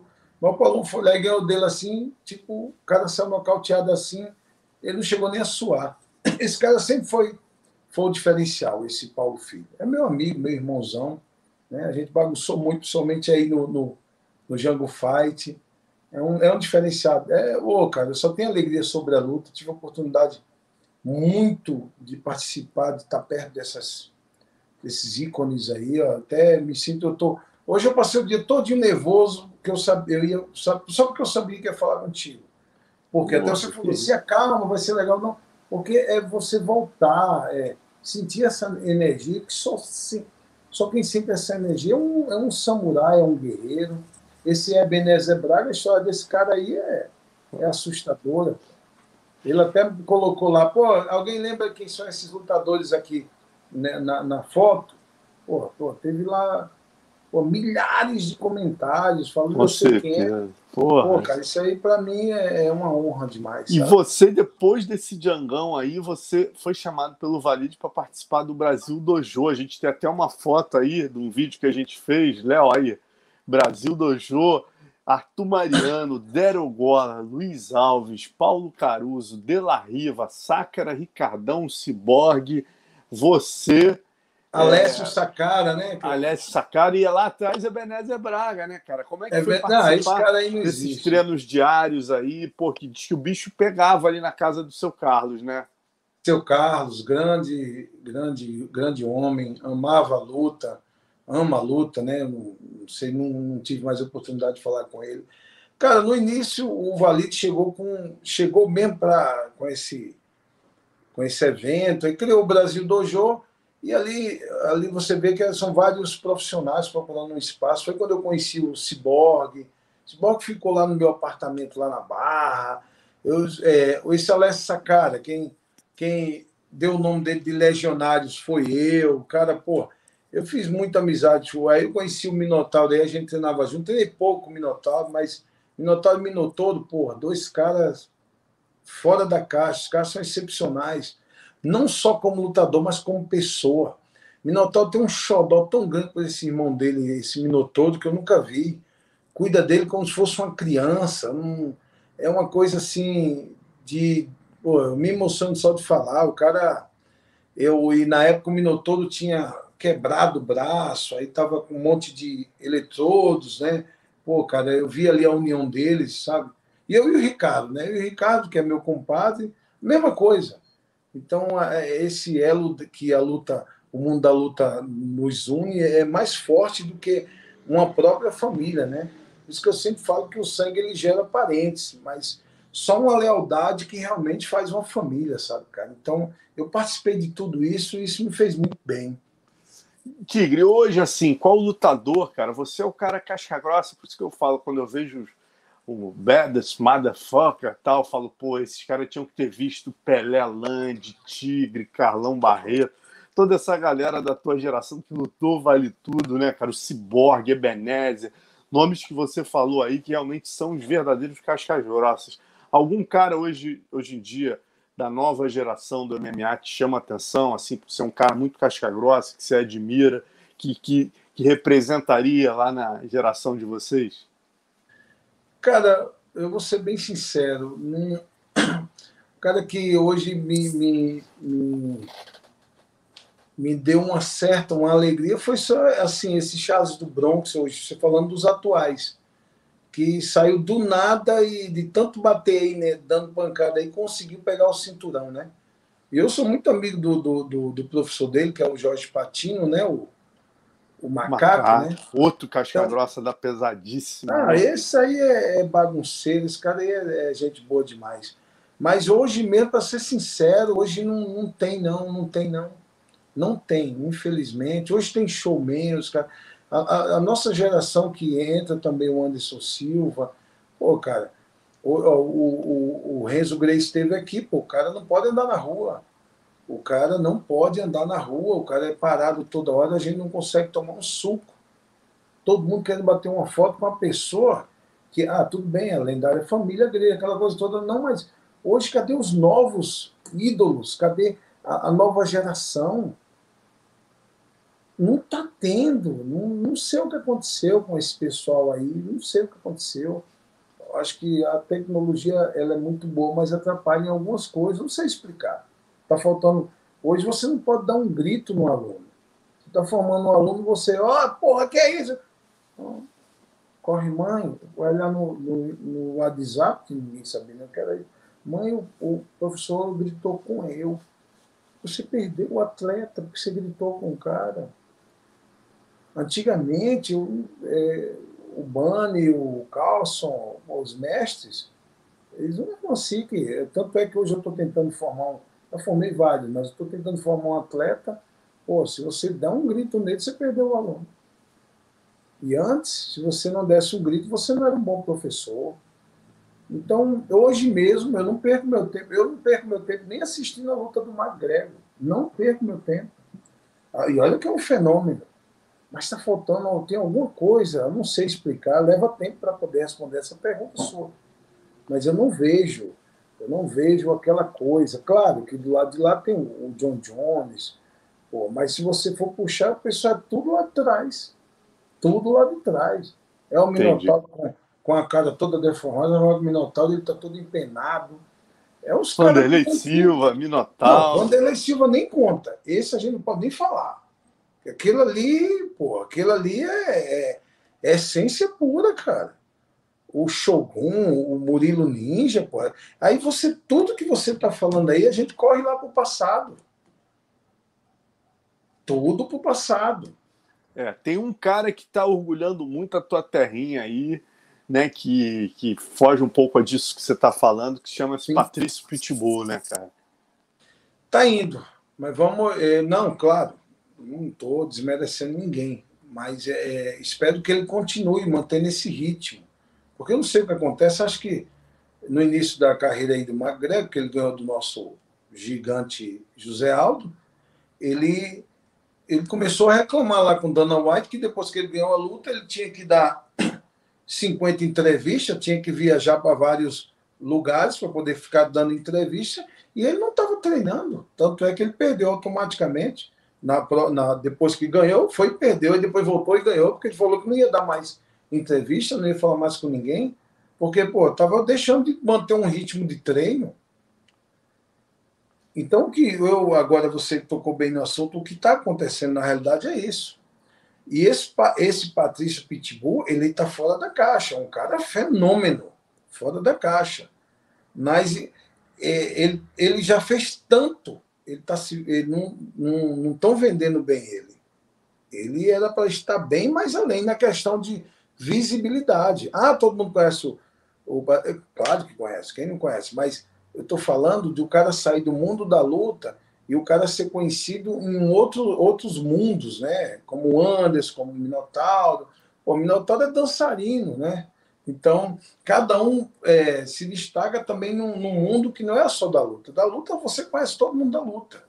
Mas é, saindo daí, que você que não tem nada a ver, um jornalista de uma área jornalista que, que só, só faz cobertura de futebol.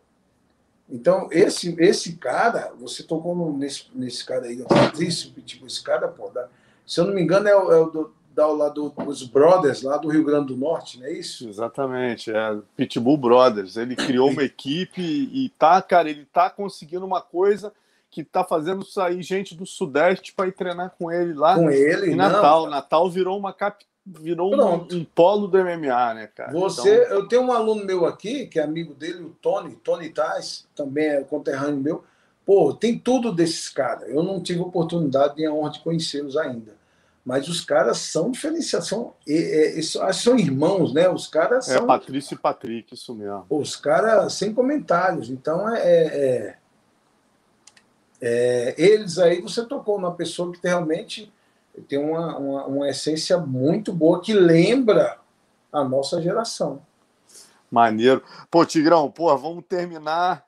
Queria, antes de terminar, perguntar para a galera, o que, que você falasse para a galera, né? Quem for aí em Brasília, quiser treinar com você, né? Como é que faz para conhecer aí tua academia, é, é, te conhecer pessoalmente, como é que pode fazer? Cara, hoje é muito fácil, né? Esse, o Instagram aí, o pessoal acha todo mundo pelo Instagram, Marcelo Tigre Oficial. E aqui eu tenho, eu tenho vários projetos, o, o Rad Massu me ajuda nessa parte aí de, de ajudar os atletas. Eu tô tá chegando uma nova geração que eu tô tentando tirar ele desse mundo tecnológico e tentar ver se a gente consegue formar um cara diferenciado até então que ele não conheça o, o, o outro lado bom da vida, mas que atrapalha o, a, a geração de cabra, cabra macho, cabra nordestino, aquela coisa toda, né? Que ele não venha perder o olho de tigre, né? Então, é, pelo Instagram você consegue falar comigo. Vocês que quiserem conhecer o projeto, conhecer a Academia do Marcelo Tigre, é só entrar em contato. E tamo junto. Maravilha, meu irmão. Agradecer muito a participação aí, pô. É cada história, a galera tá pedindo mais aqui. Se deixar, a gente fica quatro horas conversando, né, Tigre? Mas eu acho que foi um belo resumo aí dos momentos importantes da tua carreira. Falamos do Bunny, da tua equipe, da, da, da, porra, da tua casca-grossagem, né, das tuas histórias mais marcantes. E, pô, com certeza foi, foi um papo muito maneiro. Não, e aqui é bom que, que é, até o Luiz Miranda, o deputado federal, faz luta de boxe, treina artes marciais. Então, o, tem vários. Aqui a gente está conseguindo trazer o pessoal da política para ajudar um atleta, para a gente poder ter mais representatividade lá fora. Maravilha, meu irmão. Muito obrigado. Prazerzaço falar contigo. A gente não se falava aí há uns bons 15 anos, pô, né, Marcelo? Pô, Tive a honra de te acompanhar aí no início. E, pô, muito bom estar com você aqui. Enorme. É, quero agradecer a cada um de vocês. Obrigado aí por tudo. E eu estou aqui sempre à disposição. E, ó, eu não parei. Só... Ah, é? Fala, para terminar, não. fala dessa tua despedida aí que você falou que vai fazer uma luta de despedida. Com quantos anos é, você está, quero... Marcelo? 4-8. Ah. 4-8, mas eu não tenho lesão que grandes atletas têm. Eu tenho lesão, tenho lesão normal, não é nada demais. Então, eu não estou. Ah, parou, Marcelo parou de lutar? Não, eu estou fora do circuito. E hoje está tá chegando a nova geração, então eu não estou nesse ritmo. Mas aqui, através de apoios aí de, de político, a gente está tentando fazer uma luta e para se despedir, independente de resultado, por mim, se for o melhor ainda, se eu tivesse a oportunidade de lutar com um cara que está no topo, para mim, eu já começo ganhando, né? Mas dependendo disso, é, é essa vai ser a despedida aí e eu espero que você venha fazer cobertura aí dessa luta. Opa, vai ser uma honra. Mantém a gente informado, estou te seguindo no Instagram aqui. Se tiver novidade, a gente compartilha. Obrigado mais uma vez, Marcelo. Foi um prazer enorme conversar com você aí. Honra toda minha, Marcelo.